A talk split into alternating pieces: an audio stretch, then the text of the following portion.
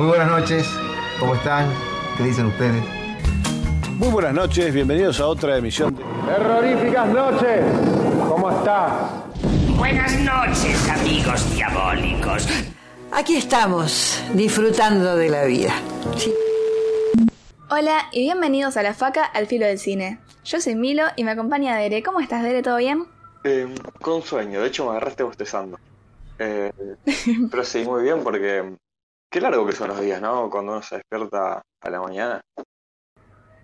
Bien que no dijiste temprano como dijiste antes, porque nueve y media de la mañana no es temprano. Dejen en los comentarios, ¿no? Y media, ¿es muy, muy temprano o no? My fellow laburantes te van a decir que no es temprano, pero bueno. ¿Quién va a ser laburante? Inserte el Ah, sticker. Los que escuchan La Faca no laburan, se sabe eso. Eh, también estamos con Bache. ¿Cómo estás, Bache? ¿Todo bien? Eh, bien, bien. Eh, me gané varios enemigos eh, en el último tiempo muy grandes. Eh, pero bueno, sigue la vida. ¿Por qué te ganaste enemigos? ¿Qué pasó? Eh, primero, Google me traicionó ya más de una vez, ¿va? Eh, la, el Edesur también. Y, y otro más, pero no me lo acuerdo. Eh, pero sí, así, así van las cosas, país.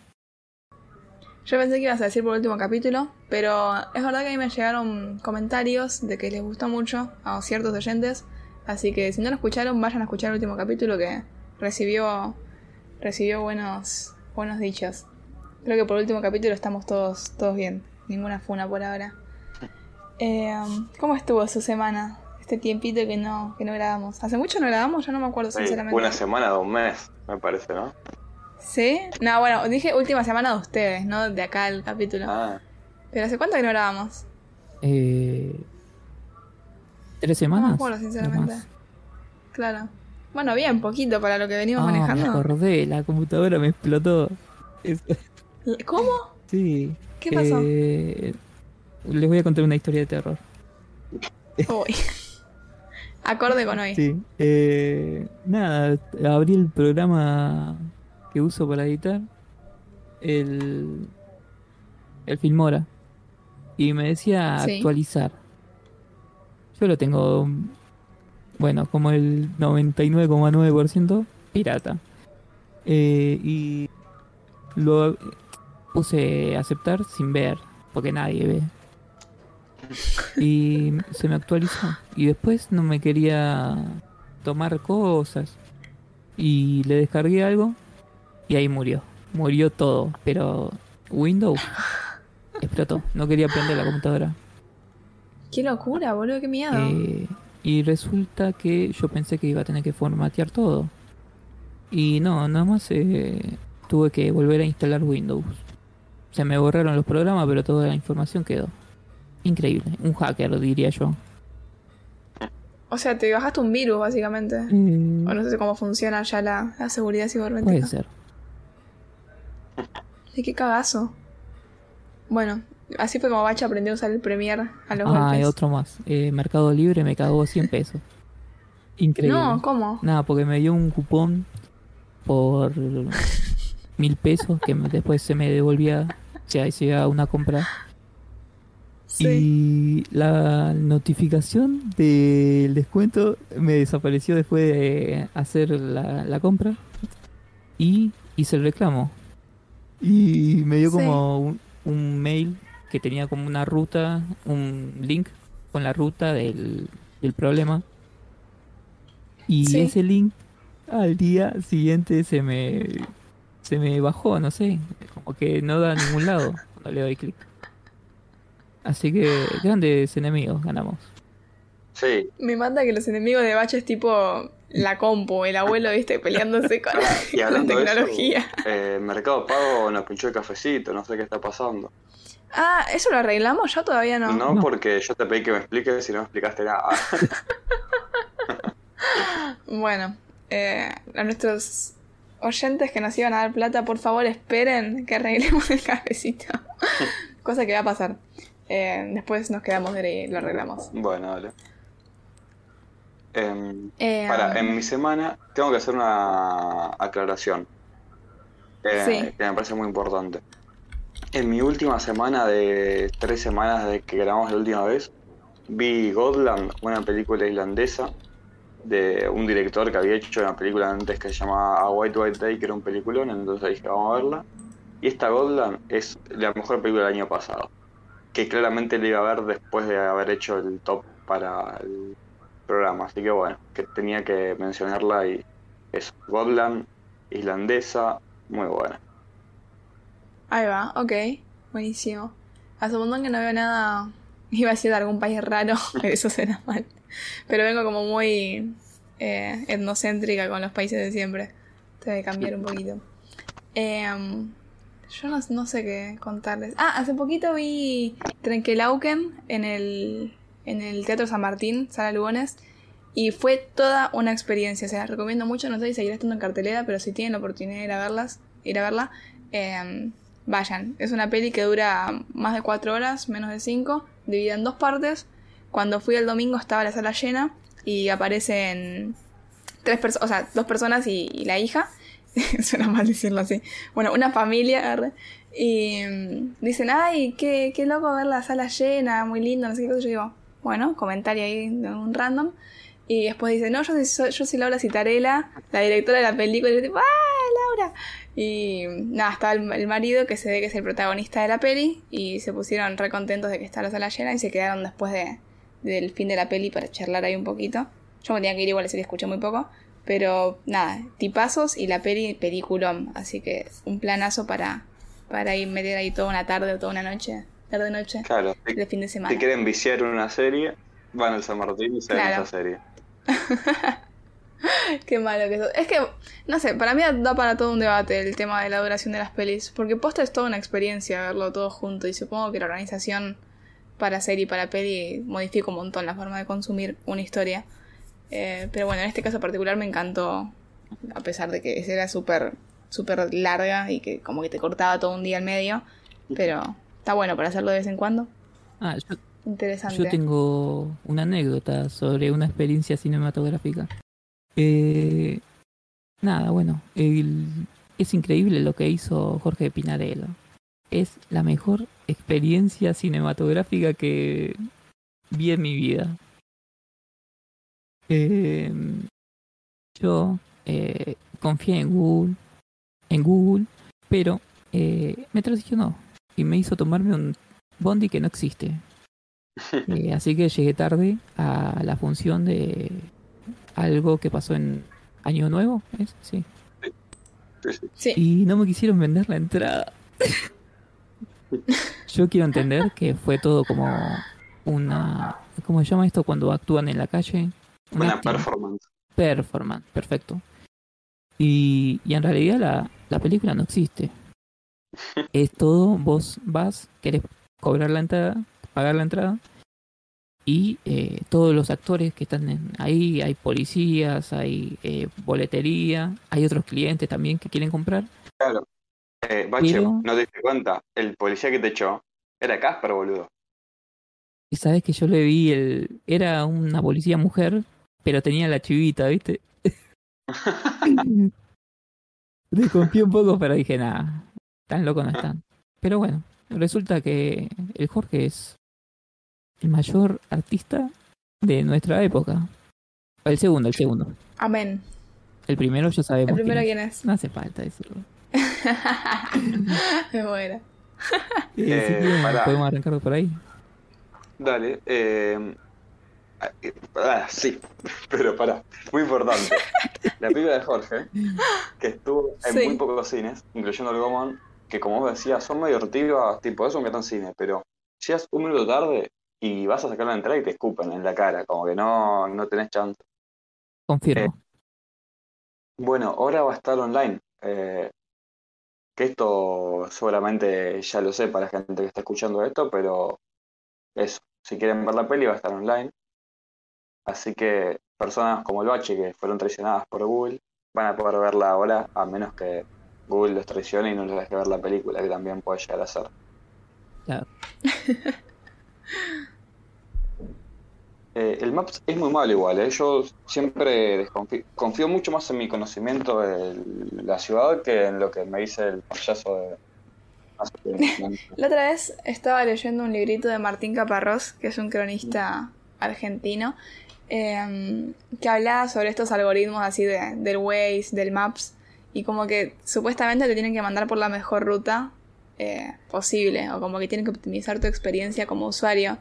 Y nada, en un momento se preguntaba que si a vos te, o sea, si el Maps diseña como la mejor ruta, no puede mandar a todos por la mejor ruta, porque justamente esa ruta se va a empezar a congestionar. Entonces es como que hay un proceso ahí medio aleatorio, azaroso, o no sabemos si es aleatorio o qué parámetros usa, pero como que hay una decisión ahí de los algoritmos de, bueno, vamos a mandar a este porcentaje por la ruta buena para que no se congestione tanto y al otro lo seguimos mandando por la ruta mala y como que era muy gracioso como lo ponía. Como que hay una, un manejo de nuestras vidas por parte de estos algoritmos que, que es interesante. Una vez. Así que bueno, a Bache le tocó el malo. Sí, unos- más de una vez. Y una vez estaba por el Triángulo de Bernal y yo Sí. dije... Lugar picante. Exactamente. Estoy a cuadras ahí.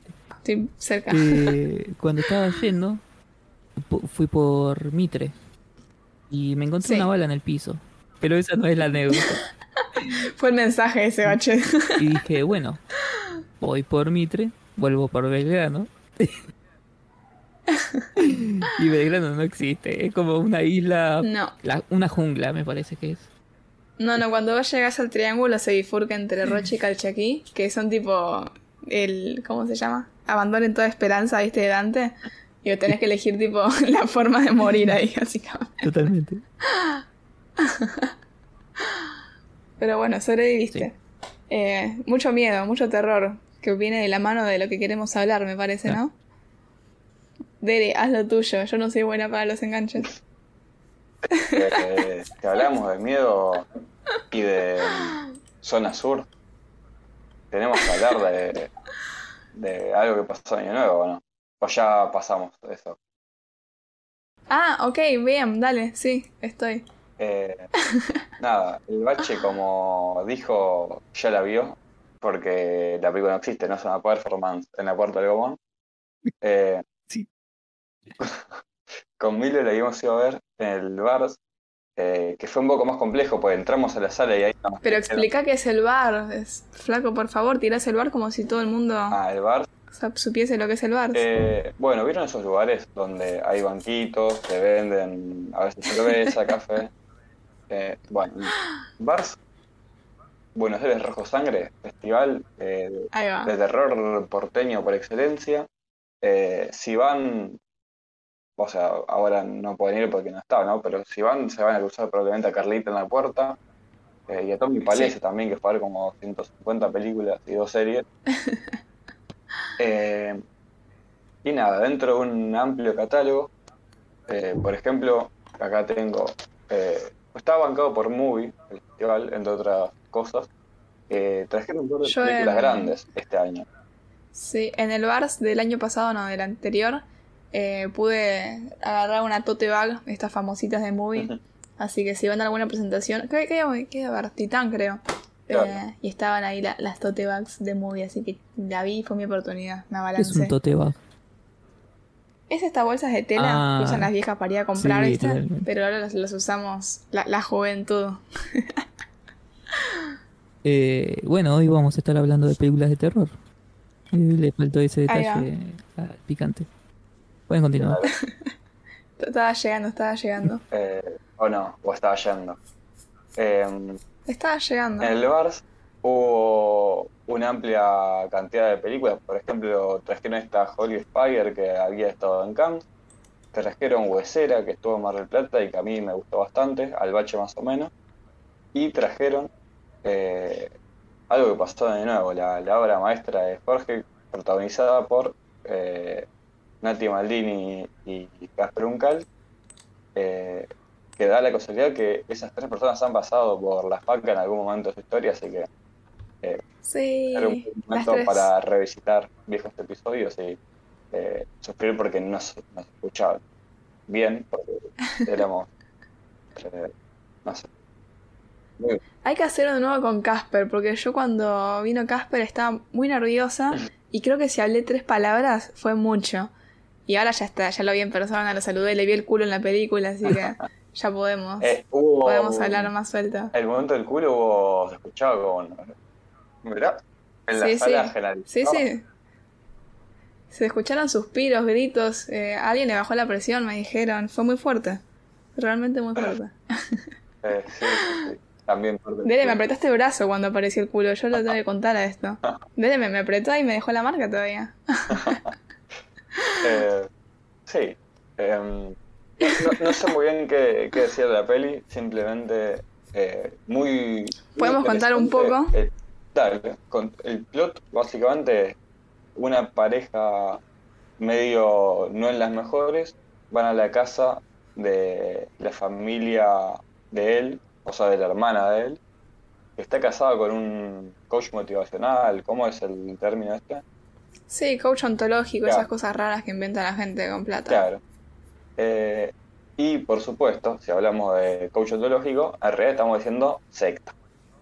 Eh, así que va por ese lado la película que, si bien es mayoritariamente una comedia y, y muy efectiva, eh, también tiene su, toques eh, más oscuros y en un momento yo siento que la película cambia bastante el tono y si bien el humor sigue estando, se vuelve todo más oscuro eh, y lo hace muy bien. Eh, como que el- entras a, esta realidad más, más perturbadora de cabeza, no te lo cuestionas ni en pedo, eh, y de vez en cuando te ponen algún chistecito como para que siga estando todo bien. Funcionan muy bien los chistes. Me cagué de risa. Sí, eh, Muy, muy bueno. que después estuvimos hablando de la serie con Casper, de cómo ellos eh, hicieron un análisis interesante. Bueno, que eh, todos los que han visto lo que hacen esta- estas personas sabrán que más allá de que son graciosos porque tienen, no sé, gracia, son personas que teorizan bastante sobre la comedia en general. Eh, y se nota que tanto Jorge como Casper y, y Nati eh, pero bueno, sobre todo Jorge, que es el escritor y director, eh, sabían muy bien de dónde sacar cada cosa y hicieron, creo yo, un análisis interesante de lo que es la comedia argentina, porque tiene un código bastante estándar de Rosa, por ejemplo, eh, pero por otro lado yo siento que se distancia un poco de este humor tan hablado que, nos caracteriza mucho como cine nacional y se la juega a cosas más... digamos, humor propio del cine, ya sea con movimientos, con qué muestro, qué no muestro, eh, cómo muestro, ese tipo de cosas creo que está muy bien.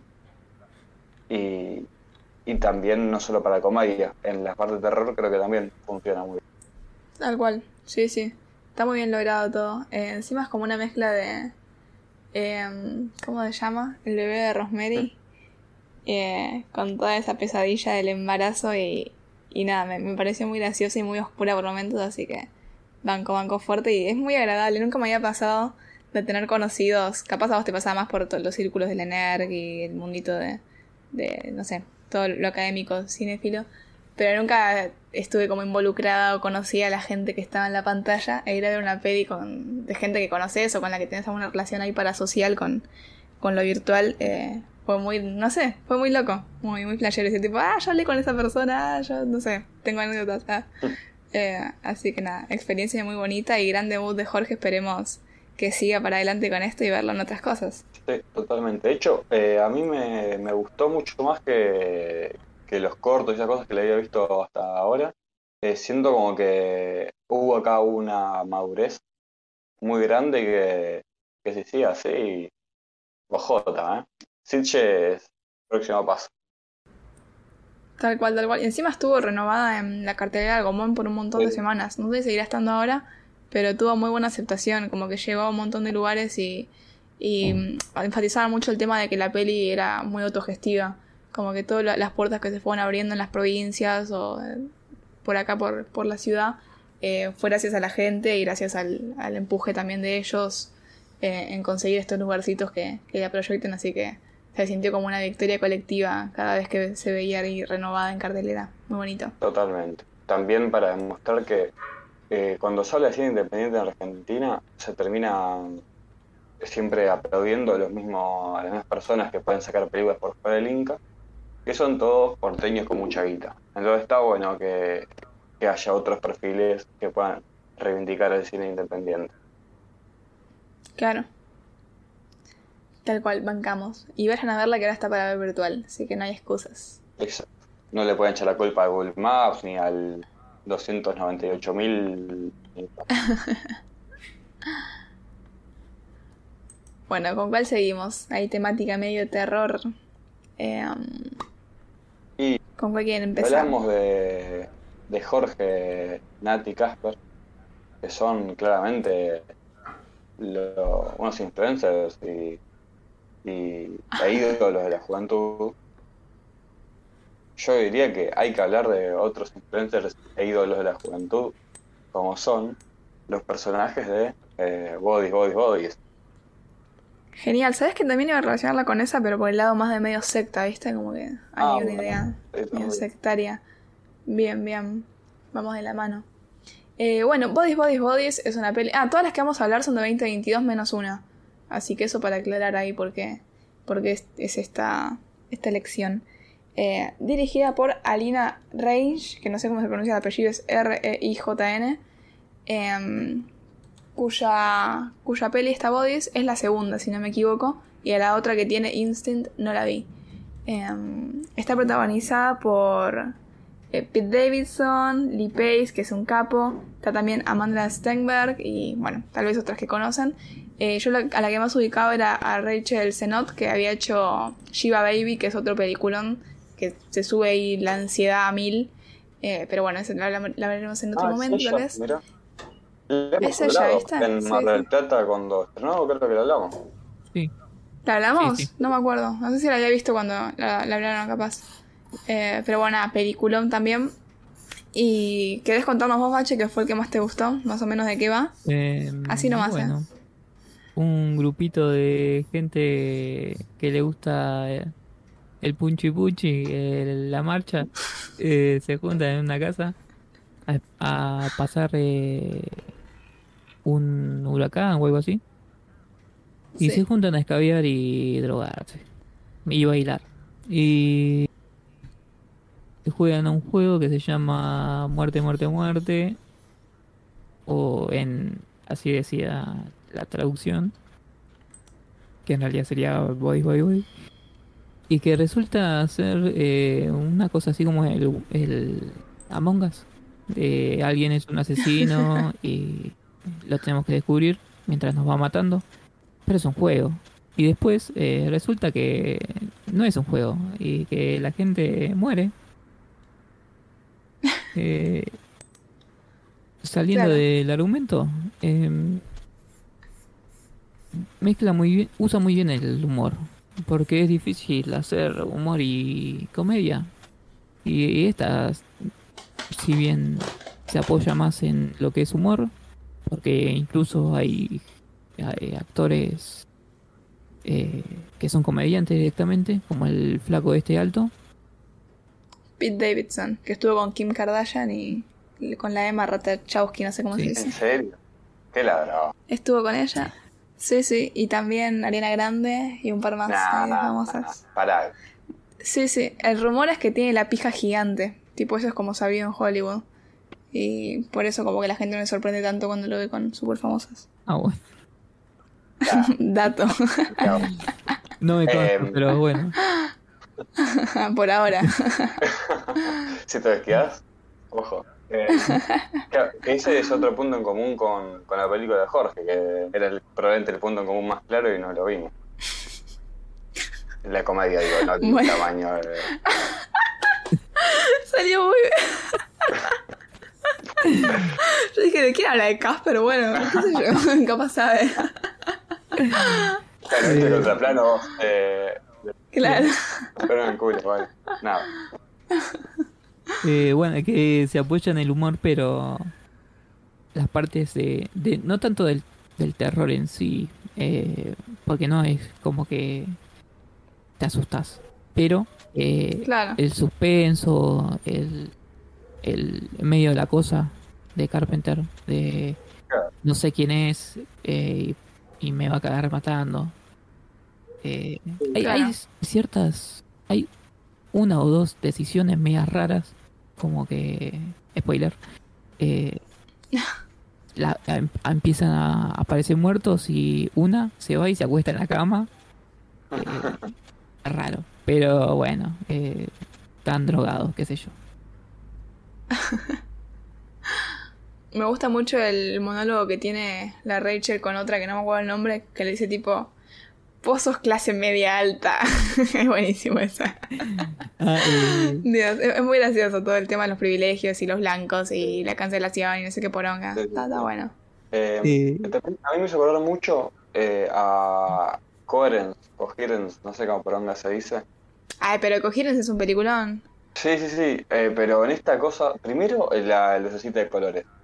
Eh, y Sí. después esto de, eh, no sé cómo explicarlo, como esta, estar encerrados en una casa, en una película que parece de bajo presupuesto, seguramente tenía bastante guita igual, ¿no? Pero eh, como que siento que con bastante poco hicieron algo interesante en ese sentido. Sí. Eh, Sí. Igual, bueno, en esto también coincide con la de Jorge. eh, siempre creo yo que es más fácil, eh, sin quitarle mérito, obvio, eh, ambientar la película en una casa muy grande a nivel eh, narrativo. Como que es bastante más sencillo eso que... mm, No sé qué qué, pero eh, como que da oportunidades a que pasen muchas cosas. La lógica medio Claro. club, inclusive, ¿no? Que de hecho en un momento Claro, hay un claro. chiste con eso, como que dicen tal personaje murió de tal manera en tal lugar y el otro se empieza a reír como que cree que están eh, jugando al, al club, básicamente. Claro, sí. Eh, a mí por momentos me da paja, es como muy, muy de veintitantos, tipo son insoportables los personajes. Sí, Pero, pero nada, está, está buena para ese terror gracioso, sangriento, así medio misterio. Eh, que, que banco, qué sé yo. También la- las nuevas de, no sé, Glass Onion o Claro. la otra, ¿cómo se llama? Knife, Knife. Out. Knife. Esa. Eh, también van por ese lado de- del misterio y está mucho más logrado en las otras, obviamente. Pero esa idea como que funciona. Lograron que funcione sí. Y yo creo que la peli así nomás. tiene eh, dos grandes decisiones, que es lo que hace que la película no me parezca mala. Porque si no, después me pareció medio un embole. Que... Bueno, no sé si un embole. A Este ver. embole no, pero medio nada. Eh, una gran decisión es el personaje del amigo que se volvió loco y se fue el día anterior. Porque siempre está abierta Ah, la sí. puerta a que el que los esté matando a todos sea ese. Eh, Es un Claro. personaje que solo sabes que el día anterior se le confesó a una, le pegó a otro y que lo mandaron a, a empastarse pues está re loco. Eh, y la otra gran Sí. decisión, que esto, spoiler alert completamente, es el hecho de que todo se, se desencadena porque son unos estúpidos y que no hay terror, eh, porque digamos, el tipo de película cuando lees el plot, todos sabemos que juego que termina mal, el resto un, hay un asesino poste, qué sé yo, está bueno que, digamos, el asesino posta en todo caso se va formando con, con el tiempo, no es que todos originan un asesinato, sino que los asesinatos surgen de eh, la estupidez de los TikTokers, que eso igual me pareció también como crítica muy fácil, ponerle, pero, Claro. pero es gracioso, no se lo vamos a negar, o sea, verlo el tipo con el sable es gracioso. Sí, eh, esto un paréntesis. Pero me hizo acordar a- mucho a Mingo y Aníbal. Eh, no me acuerdo si era contra los fantasmas o en la mansión embrujada. En la que hay un juego y el juego se, se va de las manos, qué sé yo. Eh, increíble cómo le roban al cine nacional. Nada, y bueno, y el giro final eh, me pareció eh, excelente. Y eh, esto de eh, que todo eh, es como razonable, en cierto punto, cuando se empiezan a, a volver locos de, de la persecución. Que Claro. la mejor es la de, a mi parecer, es la de el tipo este que bar- es barbudo, que es un ex militar y al final era veterinario. Muy Sí. bueno. Igual, ese chiste, ¿sabes que lo vi venir? ¿eh? Eh, cuando siento todo ¿Serio? énfasis en la palabra vet, dije, "Mm, acá se viene un chiste con veterinario. Ah, claro. Sí, yo ni lo pensé, es verdad. Bueno, Pero pues y, soy un genio del humor bilingüe, ¿viste cómo es? claro, el humor pirata es así. Eh, nada, y el hecho este de que, bueno, yo me tengo que defender a- al máximo, o si no, estas me van a acabar matando. Y que es lo, lo que termina pasando. Bueno, Claro. Sí, sí. Gran actor Lee Pace que hizo una peli que me fascina que es The Fall, la caída de... Ay, no me acuerdo cómo era la traducción. Pero bueno, The Fall de 2006, película. Es un capo. ¿El barbudo? Eh, sí, Lee Pace. Mira. Sí, sí, es, es, es un alto peliculón. El chabón como que está en el hospital y es medio adicto a la morfina, algo así. Todo esto pasa como ahí en 1900 y algo. Y hay una pibita que está dando vueltas en el hospital porque creo que se, quebrado el brazo. Y él tiene que contar historias. Y la peli son como las historias que le va contando la pibita. Pero tienen ambientaciones en, no sé, Egipto, cosas así raras, viste, de, de Medio Oriente o así, mm, arena y paisajes gigantes. Que es preciosa, tipo, muy, muy linda de ver. Creo que es tipo de Fall, la caída de. No Constantinopla, pero algo así, la caída de algo, no me acuerdo cómo se traducía. Em, La caída del Nada, un capo. Fedeval. Uy, no, sí, no entremos ahí. Pero bueno, creo que de Bodies hasta ahí, ¿no? Vamos con otra. Dale. Em, ¿Con cuál quieren seguir? Mira, yo te voy a ser sincero, yo me olvidé la lista. yo también. Eh, pero bueno, ya, ya, ya está, ya está, ya le saqué. Mira. No, no, a ver, ya tengo un enganche. El- Así como esta peli es de influencers, no, el enganche lo hago yo, la de. Bueno. Tardaste mucho. Bueno, Igual ahora me decís a ver cómo era tu enganche, si era mejor. dale. Eh, que así como esta peli trata sobre influencers y TikToks, hubo una peli el año pasado que se hizo muy, pero muy, muy famosa por TikToks y por sus publicidades en, en Supertazón y esas cosas yankees extrañas, que se basaba en una persona sonriendo a cámara, sonriendo de forma súper perversa. No sé si lo vieron, eh, fue bastante famoso, se hizo viral por todos lados, que es la peli Smile, cuya premisa es eh, una vez que lo ves, se te pasa una maldición supuestamente, en la que empiezas a ver a una persona que te sonríe y que esa sonrisa, nada, como que te va trastornando y terminas muriendo de formas horribles.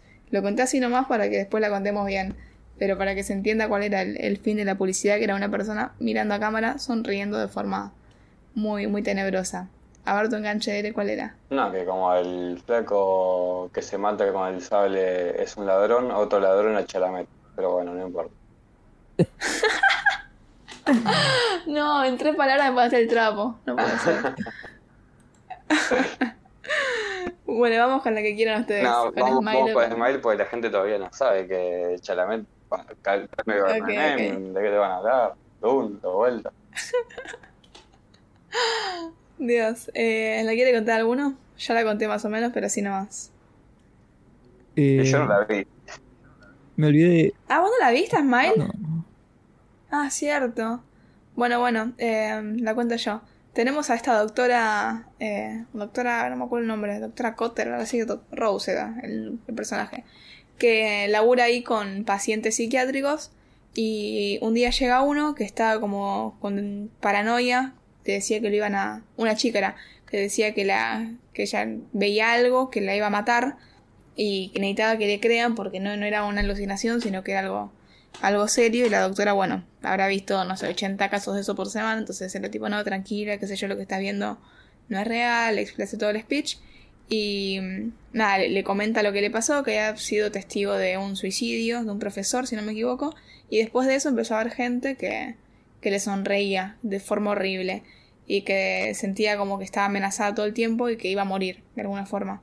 Y enfrente de la doctora, cuando la doctora está llamando a... o está por llamar, no sé qué va a hacer, agarra un jarrón que se había roto y se corta la yugular. A partir de eso, como que de alguna forma le pasa la maldición a la doctora. Y hasta acá suena como una peli así medio pelo, de maldiciones, de sangre, de gore, que yo hizo el tráiler eh, en el cine y me había remil asustado y dije, ah, mira, qué peli interesante. eh, por lo susto, porque posta me había asustado muchísimo el tráiler nomás. Pero después dije, nada, debe ser esta de jumpscares. eh, y, listo, hasta acá. Pero no es solo eso, a a mí me pareció una peli muy, muy interesante, más allá de, de que el plot es algo básico que ya se vio en otras cosas de maldiciones, de, bueno, personaje 1 recibió maldición, va a buscar ayuda y vemos todo el trasfondo de cómo llega la maldición, no, decide si pasarlo o no, qué hacer, etcétera, etcétera. Pero dentro de ese, de ese plot bastante comunacho en el terror, eh, hace cosas muy piolas. Hace, hay movimientos de cámara en posta muy interesantes. Eh, hay ciertos monstruos o figuras que también me, me remil asustaron. Eh, no se vuelve densa. Hay, hay algunas vueltitas ahí con, con. Bueno, no sé si contarlo medio spoiler. Pero esta, esta idea de que estás hablando con alguien y después te llega la noticia de que esa persona está haciendo otra cosa en otro momento. Y entonces con quién carajo estás hablando. eh, que a mí me da un montón de miedo ya de por sí.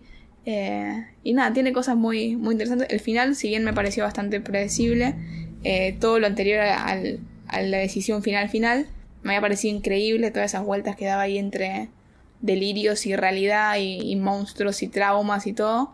Eh, también, muy interesante. Bache, vos la viste, ¿no? ¿Qué te pareció? Sí. Em, me parece. No, primero, me encantó. Segundo, eh, me hay como muchas cosas que como que se nota que toma de referencia. Va, no sé si no, no sé. Vamos de vuelta. Vamos, vamos. Eh, yo veo cosas que, que vi en otras películas.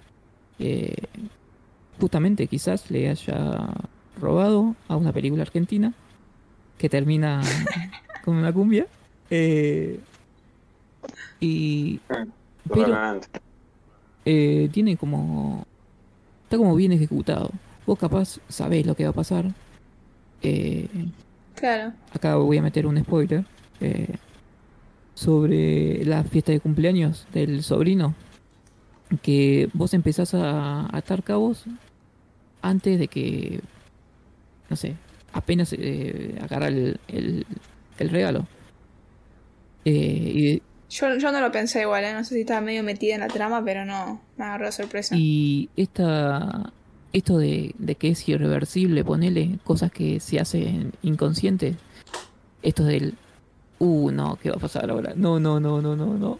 Y y saca el bicho de ahí adentro y y toda esa situación es como muy alargada y quizás en otra película es bueno saca el bicho todos gritan y corta pero no esta no es Claro. como continuidad eh, es como eh, cuando pasas mucha vergüenza y eso nunca se termina ponele eh, claro. momentos muy densos eh, y que encima tiene la consecuencia de que en pleno ataque de pánico mira para el costado y hay una loca riendo Claro, eh, sí, tal cual. eso eh, me parece muy bueno Eh, y después otras cosas que capaz son son cliché o, o gol- golpes bajos ponele de, de eh, son de, de cosas que te asustan viste ¿cómo se llama esto? jumpscare eh, que quizás lo hace otra película y vos decís esto es una verga total eh, las del conjuro y esas cosas. Nunca vi el conjuro igual pero se sabe. Eh, y nada está, está muy bien ejecutado. Y al final eh, me gusta mucho porque realmente no creo que no hay otra salida. O, o al menos eso pensaba cuando la mina eh, intentaba sobrevivir una semana sola.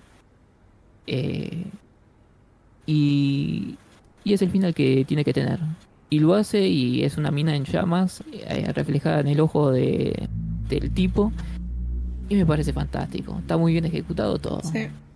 aplausos Sí, tal cual. Encima hay todo un laburo ahí que, que el terror eh, suele hacer bastante con el tema del trauma y lo psicológico. Que está bien logrado. Hay otras pelis que capaz, no sé, intentan mechar este, esta idea de, del, del trauma y la paranoia y no saber si es real o ficción. Y se quedan a medio camino, pero hay otras, no sé, por de Babadook, que también hace, hace una relación ahí entre, entre los miedos y los, los monstruos justamente que está re bien lograda diciendo que acá también como esta idea de, de pasar el trauma, de cómo se convive con un trauma, de si, si vos le das mucha entidad crece o si es algo externo a uno, como que hay, hay conversaciones lindas que, que pueden salir de ahí y, y el final es precioso. Por eso digo, tipo, si bien la fórmula es como un hacha, la ejecución es, es muy linda. Y mm, me hizo acordar a Saint Maud, otra peli de terror que a mí, a mí me parece preciosa, que termina de una forma muy similar. eh, y que ese efecto de la mujer en llamas es terrible. Siento que, que no sé, me, me da escalofríos pensarlo nomás, pero todo el tema de, la- de las llamas y, y justo como lo encararon ahí, como decías vos, de, de la visión del otro tipo, está, está muy lindo. Así que no le tenía mucha fe, pero esta peli la rompió toda para mí.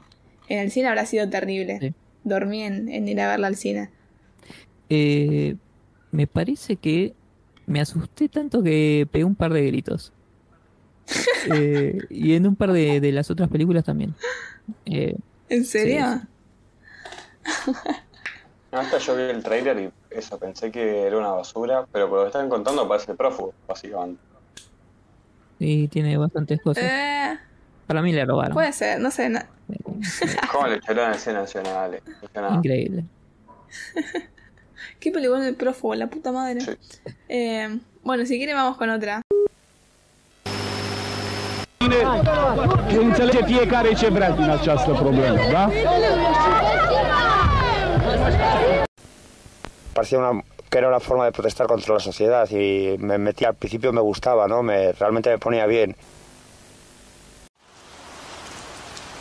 Hola, soy la replicante, la autómata con más onda. Si te gusta el contenido, te parece interesante o simplemente no tenés el pecho frío, dale like, suscríbete, apretá la campanita para que te avise cuando saquemos un nuevo episodio y si estás en Spotify, ponenos 5 estrellitas. También puedes encontrarnos en Instagram y Twitter como arroba al filo del cine. Hacelo ahora, así evitas el olvido y que no se pierda como lágrimas en la lluvia. Todas estas pequeñas cosas nos ayudan un montón, gracias. Y te cuento. Si querés hacer un aporte económico al proyecto de la faca al filo del cine, lo podés hacer en la plataforma Cafecito, en cafecito barra al filo del cine. Recordá dejarnos tu comentario. Lo apreciamos mucho y los vamos a estar leyendo. Sin más que decir, continuamos con el episodio. Jababonga. Es toda una experiencia vivir con miedo, ¿verdad? ¿Tenés fe para Ay, no, no, vengo porque no le tengo fe. Más vale, viejo. Hasta abajo el agua le tengo fe. Eh, como esta película hizo vibrar el eh, alguna persona habrá gritado con Crimes of the Future, la última película de, de Cronenberg, de David Cronenberg, que eh, ya tuvo su especial acá, así que estamos obligados por contrato a ir actualizando cada película que saca. Y sacó esta Crimes of the Future, que es una película muy extraña, eh, muy difícil de poder hablar acá de forma que, valga la pena, tipo, o, es- o hacemos un podcast especial para la peli o la mencionamos así nomás y vamos a hacer eso último, pero básicamente eso, le mandamos un saludo grande a, a Viggo Mortensen, a Kristen Stewart, a Lea Seydoux y a eh, David Cronenberg, porque hicieron peliculón tremendo. Tal cual. Sí, sí, comparto. ¿La fuiste a ver al cine o la viste en tu casa? Eh, la vi en mi casa, no, no me, no me la aguanté. Tipo, apenas vi el que estaba para verla virtual, la vi. Y no sé si Claro. cambia tanto igual, o sea, No, no, no cambia sí. mucho. Fue la experiencia. No, aposto que no, eh. Siento que no, no explota el hecho de, de verla en una pantalla más grande. ok. Eh, nada, película con muchos conceptos muy interesantes, como, como todas las películas de este flaco. Y que encima, de la nada, mezcla, tipo, tiene cosas medio noir. eh, después, bueno, el body horror de siempre, muy bien hecho. eh, muy visualmente atractivo. Nada, eh, película para mí muy, muy interesante. Como, y también son estas películas que capaz puedes estar hablando y empezás hablando de la película y se termina desviando por 20.000 temas distintos que van saliendo de cosas que va planteando más o menos y nada, puedes estar hablando posta. Todo un episodio de esta película. Tal cual, y encima es una peli muy sexy. Tiene como mucho mucha carga sexual. Tipo, más allá de, de sexy, de apetecible, sino como muy sexual. Eh, toda esa relación que hacen ahí entre el cuerpo, el cortarse, el modificarse y el sexo es, es muy interesante. Sí, eh, Pero eso, Total, eh, o sea, recomendadísima y hablemosla después, porque posta da para hablar muchísimo. A mí me parece una verga. Disculpen que siento. Eh, pero eh, yo le veo igual la- las cosas como la idea detrás y es, es interesante, pero eh, con- en la aplicación me, me parece una... A mí me pasó eso con la siguiente, Sí. pero ahora hablamos si quieren. Siento que David, o sea, bueno, David, mi amigo David, ah, eh, propone una idea mucho más compleja que decir algo que suene complejo. No sé si se entiende lo que dije. Pero en la peli que sigue, bueno, ya la digo, tipo Infinity Pool, que es la del hijo de Cronenberg, eh, se proponen... ¿Cómo? Brandon, ¿no? Brandon, sí. Eh, justo estoy masticando un pan. Bueno, pero en la, en la del hijo se proponen ideas con palabras que suenan complejas, pero cuando vas al, al fondo de la idea, siento que más de lo mismo. En cambio, en Crimes of the Future, siento que hay un montón de ideas que, que ya plantearlas es difícil. Tipo, todo el tema de la relación con la modificación corporal, con el volverse apetecible, el tema del gusto, eh, el, el fut- sí, Bueno, estamos hablando ya, qué sé yo. Eh, si quieren lo dejamos para otro momento. pero para disparar. Vamos a hablarlo. Es que no me acuerdo mucho y tendría que verla de vuelta para hacerle justicia. Sí, sí, estoy Eso es lo que me, va a enojar si no. Sí. Claro, me, me va a enojar tipo no, no, no llegar a hablar cosas que sí tenía ganas de hablar solo porque no me las acuerdo ahora. Y de Eh, hecho, a mí bueno, lo que tengo anotado son tipo. Me gusta lo que plantea sobre el arte y el, el arte auténtico, el arte fake y no sé qué y cosas así que no me acuerdo de lo que estoy hablando. Eh, Pero justamente eh, me parece que eso es lo más criticable, que se queda en lo teórico. Es como esto que decía la otra vez Milo de no lo, no lo digas, hacelo o mostrar, no acuerdo. Pero pará, es, es- muy disfrutable, digo, más allá del argumento que puede o no gustar, eh, estéticamente y, y con imágenes, yo creo que, que explaya las ideas. No es gente hablando, autorizando y listo. Claro, eh, para mí es el equilibrio, porque en Infinity Pool vos tenés justamente esto que dije yo antes, no lo mostrés hacerlo, es tipo, solo hacen. Y en ese hacen es un hacer vacío, siento, en un montón de, de situaciones. Igual la estoy rebardeando y, y no, no me pareció tampoco tan porón Infinity Pool, tiene cosas rescatables. Pero eh, Sí, las playas me sale como la comparación. me sale la comparación que, que es medio garca, porque supongo que no, no está bueno que te comparen con tu viejo, medio traumático ahí. Eh, pero nada, se quedó súper corta. Siento que acá hay un montón de. Un, balance mucho más logrado entre la teoría y el mostrar, y, que en ese mostrar se vaya construyendo una teoría que se pueda después charlar mucho mejor que, que en solo decir o en solo hacer. No sé si me entendió. Estoy entre comiendo una milanesa que está riquísima y, querer transmitir algo. Eh, bueno, y sobre la de Cronenberg. Eh, padre. de Eh, verdad. Sí, el uno. Eh, bueno, eh, está esto de las transformaciones que es es como relativamente nuevo, igual siempre y culturalmente está en, en un montón de lados, pero el, el hecho esto de transformar el cuerpo, que eh, desde hace unos años como que está llevado a, a un nivel eh, de enfermedad mental completamente. Claro, Como la gente que se tatúa irreversible, esas cosas. Eh, Oye. Eh, no, pero eh, capaz tomaba de ejemplo yo, eh, no sé, esto de el hombre cocodrilo y lo, después lo lleva Susana Jiménez al living. Mm. Eh, y es un tipo que se tatuó toda la, la cara, la cara no, la, la piel, y está lleno de, de cuernos y de aritos y esas cosas. Pero ha- hay algo interesante con lo que decís ya, que antes capaz eso era un caso aislado y se lo llevaba a Susana, porque era tipo loquísimo.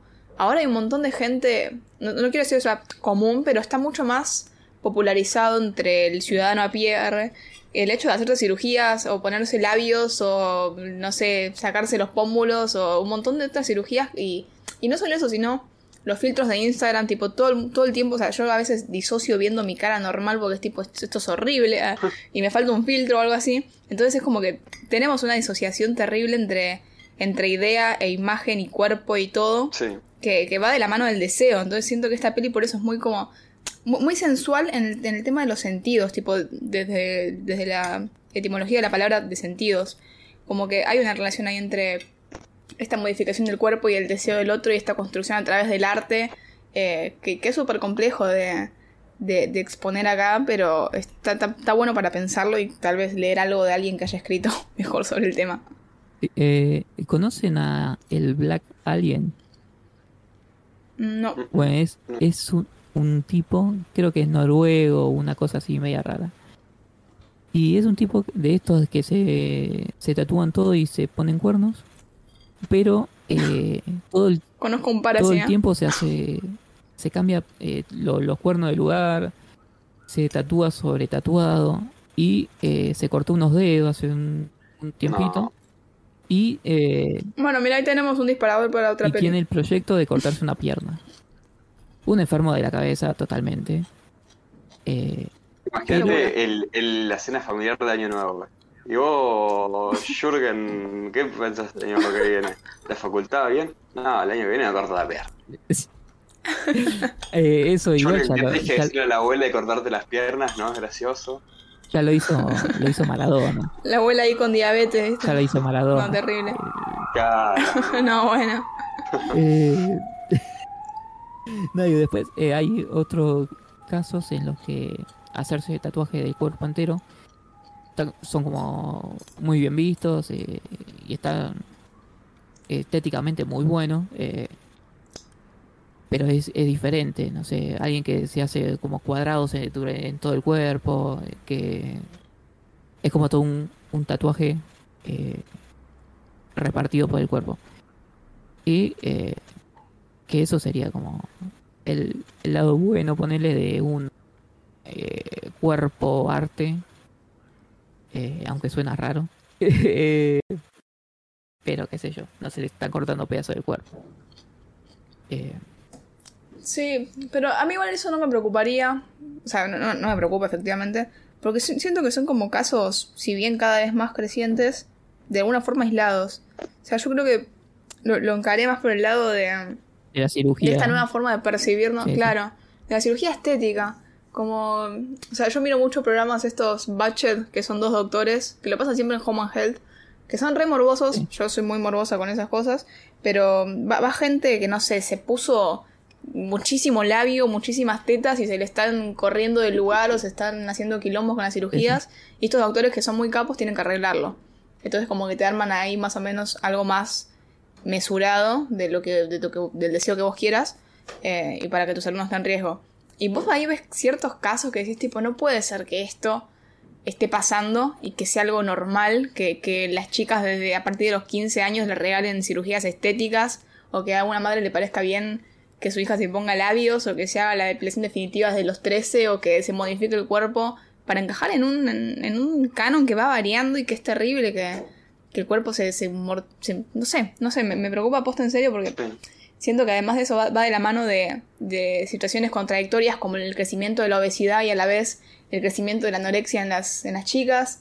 Eh, siento que son como todas tendencias que probablemente vienen pasando hace mucho, pero las estoy notando ahora porque tengo conciencia sobre el tema ahora. Y, y es, preocupante, o sea, siento que el- también las redes sociales, que, que nada, al instalar, al instalar tendencias, de alguna forma empiezan a, a marcar cierta idea de, sobre el arte o cierta idea sobre el consumo artístico que, que, que es complicado de elaborar y de plantear, como que hay muchas, muchas aristas en el tema y que eso se va viendo cada vez más en, en la gente normal, tipo, tengo un montón de vecinas con los labios hechos que andás a ver en dónde se los hacen, porque no creo que todas accedan a, a cirugías que, estén reguladas. Y es realmente preocupante también con el tema de las travestis que se ponen metacrilato en, la- en el culo. O sea, como que hay todo un tema re complejo y que, puede encararse desde, no sé, de- desde clase social, desde ingreso de dinero, desde lo que sea. Y va a tener un montón de aristas y, y nada, es complicado. Me preocupa en serio y no, no, sé ah, si hay una conclusión acá, pero, pero película, ah, básicamente. Sí, sí, el, también está lo de eso de eh, que se había dejado de estar de moda tanto operarse. Como que en el 2000 tiene un pico y después bajó un poco y ahora está de vuelta muy arriba. Operarse todo la, lo que, la cara. El hecho de, de no envejecer. eh, Tal cual. Madonna o Tinelli, viste que se tocan la cara. Eh, Tal cual, y no solo llegando a extremos de, de cortarse o de hacer cirugías, sino también con imposiciones de preocupaciones nuevas. Siento que una gran victoria de, de todo este modelo de tener miedo a envejecer, de seguir siendo siempre joven y lindo, radiante, también se ven las preocupaciones de uno, tipo, más allá de los filtros de Instagram que ya hablé antes, sino con el tema del skincare. Yo hubo un tiempo en el que estaba re obsesionada con el skincare para. y miraba... Sí. Explica qué es. ¿Qué explica qué es. Ah, y en español, por bueno, favor. el skincare es. Sí. Es como skin care, tipo cuidado de la piel, básicamente. Entonces son todas estas rutinas que consisten en, según el, lo que vos elijas, una serie de pasos que van desde limpieza, humectación, hidratación, protección del sol, lo que sea. Que si vas a lo concreto está buenísimo cuidarse del sol para no tener cáncer de piel, pero cuando vas a, a meterte en el tema, eh, tenés el, te- no sé, los retinoides, que otras palabras así sobre químicos, te, te metes en una secta básicamente en la que estás todo el tiempo preocupado por la más mínima imperfección que tengas en tu cara y aunque te lo quieran vender como cuidado del cuerpo, hay una obsesión ahí. O sea, si vos te querés cuidar el cuerpo, te humectas y te pones protector y suerte con, Tomás con lo que agua, sea. muy importante. Y tomas agua, tal cual. Pero cada vez, mientras más me metía en el tema, más preocupada estaba. Tipo, me salía un grano, iba a la, iba a la dermatóloga, me compraba serums de 8 lucas, 7 lucas. Y después decía, tipo, no tiene sentido estar haciendo esto. O sea, ya está. O sea, si la gente que me quiere me va a querer con un grano más, con un grano menos, con una arruga más, con una arruga menos. O sea, ya está. Como que hay que desprenderse un poco de, de eso. Pero es difícil teniendo discursos que te venden el tema de la salud con el, y el bienestar con el tema de la belleza. Es como ese equilibrio eh, está to- totalmente des- desbalanceado. Sí, o sea, Eh. el que nosotros decimos en joda, pero el si te ven mal te maltratan, es un poco cual. esa filosofía de, o sea, puede estar podrido por dentro como Berta Legrand, pero tiene 86 años o 186 años, ni idea cuántos años tiene. Y, y qué sé yo, no, no le das de ropa porque tiene kilos de operaciones y de maquillaje y de filtro que le deben poder tipo dibujar cosas en la cámara para taparle más. Y está bien, no la van a Claro. maltratar porque está bien, que es lo que importa, se, se la ve bien a Mirta. Tal cual, es esta cultura de, de el aeróbic y Jane Fonda, que es tipo, bueno, ya está, el futuro no se puede cambiar, la sociedad no se puede cambiar, ocupate de tu cuerpo. Y es terrible eso, porque te deja ahí a vos como batallando contra vos mismo, cuando la batalla siempre está en otro lado. O sea, en el problema no, no es tu cara, no es tu, tu gordura, no es tu brazo flácido, no es, no es tu culo caído. O sea, eso no sé, siento que te ocupa tiempo, y el tiempo es lo más importante que tenemos. Me voy a poner acá triste. ah. Eh, voy a seguir comiendo la milanesa, así que sigan ustedes con lo que quieran. Eh, sí, me- no, me acordé de. No me acuerdo cómo se llama. El de Troy. El de High School Musical. Eh, está mierda. Efron. Está hecho mierda. Sí. Es increíble. Bueno, nada más. Mira, esto Sí, sí. eh, demuestra que una película, cuando una película es buena y cuando una película es mala. Porque queríamos hablar de la de Brandon y dijimos dos veces y ya se agotó completamente, no hay nada más para decir. Y la de Cronenberg, David, no queríamos hablar y no hablamos de un carajo, no, no dijimos ni de qué se trata. No tocamos ni el 5% de las cosas que, que toca y ya tuvimos una conversación de media hora hablando de, de cosas. Eh, Sí, es verdad. eso demuestra que es un peliculón. y que inclusive esta película vi que hubo una discusión si es eh, pro o anti-aborto, que me parece excelente. Eh, ¿En serio? sí, tipo, bueno, es extraño igual. Sí. Como que puedes interpretarlo porque creo que la película da lugar a interpretar muchas cosas, pero Cronenberg solamente lee esa gente bardeándose por eso y se debe querer pegar un tiro en los huevos. Eh, sobre la de Brandon. em, me parece que es mala. No solo porque muestra cosas que ya se vieron. Porque eso. eh, si no eh, hiciera. Habría tres películas de cada género. Claro. Sino que es algo que ya se vio en su filmografía. La del año pasado. eh, toca esto de no ser. De, de- no sé cómo se dice despersonalización o Sí, esto sí, sí. como esta locura que tiene de, de matarse a sí mismo y todo esto. eh, en, en la, la- la- ¿Posesor sí, decís? Exactamente. Ahí va. Eh, bueno, que, que ya, ya en su filmografía está. Y por eso me parece malísimo. Sí, a mí igual esta me gustó más que Posesor. De hecho, yo no Ya sé, Posesor no, no la puedo terminar. Sí, no, Así que y verla Antiviral, que es la primera de él, tampoco me parece buena.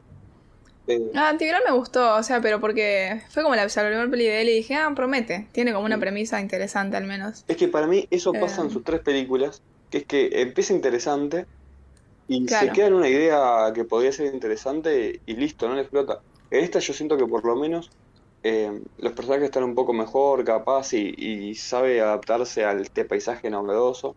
Después me cae muy mal el... Por más que también hay una crítica claramente al turista yankee o, o, primer mundista, el mostrarlo de croata que por cinco mangos se deja pasar por encima me pareció medio una paja. A mí me pareció Sí, puede ser, no malísimo eh, como muestran a la gente sucia. Porque tiene como que manchas en la cara, pero no es que está sucio de hace meses que no, no se puede bañar o algo así. Es como manchas puntuales. Medio larga. Em, y otra cosa. Yo pensé que iba a tomar el rumbo de... eh, no me acuerdo cómo se llama, la de Schwarzenegger, que va a Marte. Ah, sí, no me acuerdo el nombre. Eh, Ahí te la busco. Bueno, que en algún momento, no sé, se iba a levantar la remera y se daba cuenta que no tenía pupo. Eh, y eso nunca pasa. Malísimo. Bueno, pero está bueno igual. Sí. Si pasase sería una hora. Yo me estaba esperando no, que en un momento haya tipo plot twist, sos el fake. Y Claro. Pero eso no pasó desde el primer clon o yo flashé. Es, es que eso para mí está. Ahí hay un problema. Claramente quiere hacer algún tipo de cuestionamiento sobre la identidad, pero nunca te la compras. O sea, cuando dice, che, nunca te pudiste pensar si en realidad el comandante es original y nosotros somos el fake. Claro. Uh, ¿sabes que no? Claro. Listo. Es que, boludo, ves, ahí, ahí yo siento que, que se queda en una peli de ciencia ficción, ponele. Porque te plantea una pregunta interesante que no, no, no, no nos afecta en nada.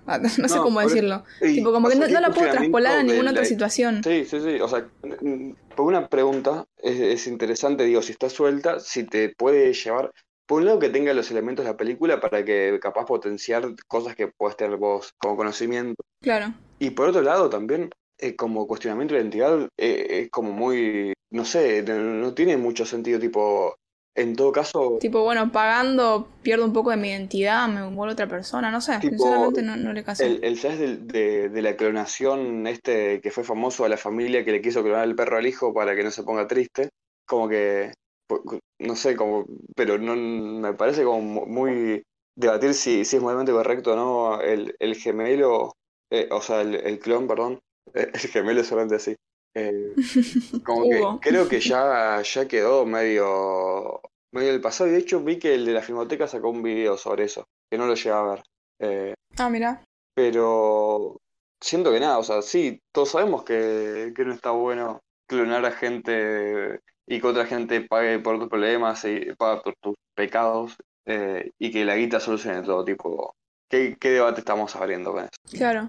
Tal cual. Yo creo que me gustó Antiviral porque fue como una primera premisa que vos decís como, ok, va por un lado, si bien se agota en la idea misma y no llega como a esta extrapolación a, a charlas más, más interesantes, esperaba tipo, es su primera película, ya está, vamos a ver las siguientes.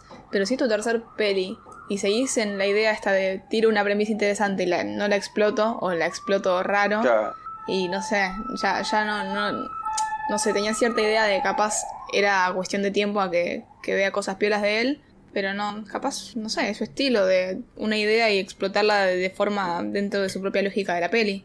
Pero a mí no me gusta eso. eh, que inclusive, mira, con ejercicio podemos fijarnos. ¿Cuál fue la, la tercera película de Cronenberg, David? Que igual es muy feo esto, porque qué feo que te comparen. Está muy Eh, y con tu viejo encima. Eh, y sobre todo, tercera película de Cronenberg post eh, facultad, pues las dos primeras de Cronenberg son a la facultad, y no sé si contarlas demasiado, pero Claro. por esa altura Cronenberg ya había hecho películas muy zarpadas, eh, y con muchas menos pretensiones además que, que el hijo. Eran películas con premisas muy simples que iban explotando y estas premisas muy, eh, no sé, extrañas que, que terminan cayendo en cosas muy simples.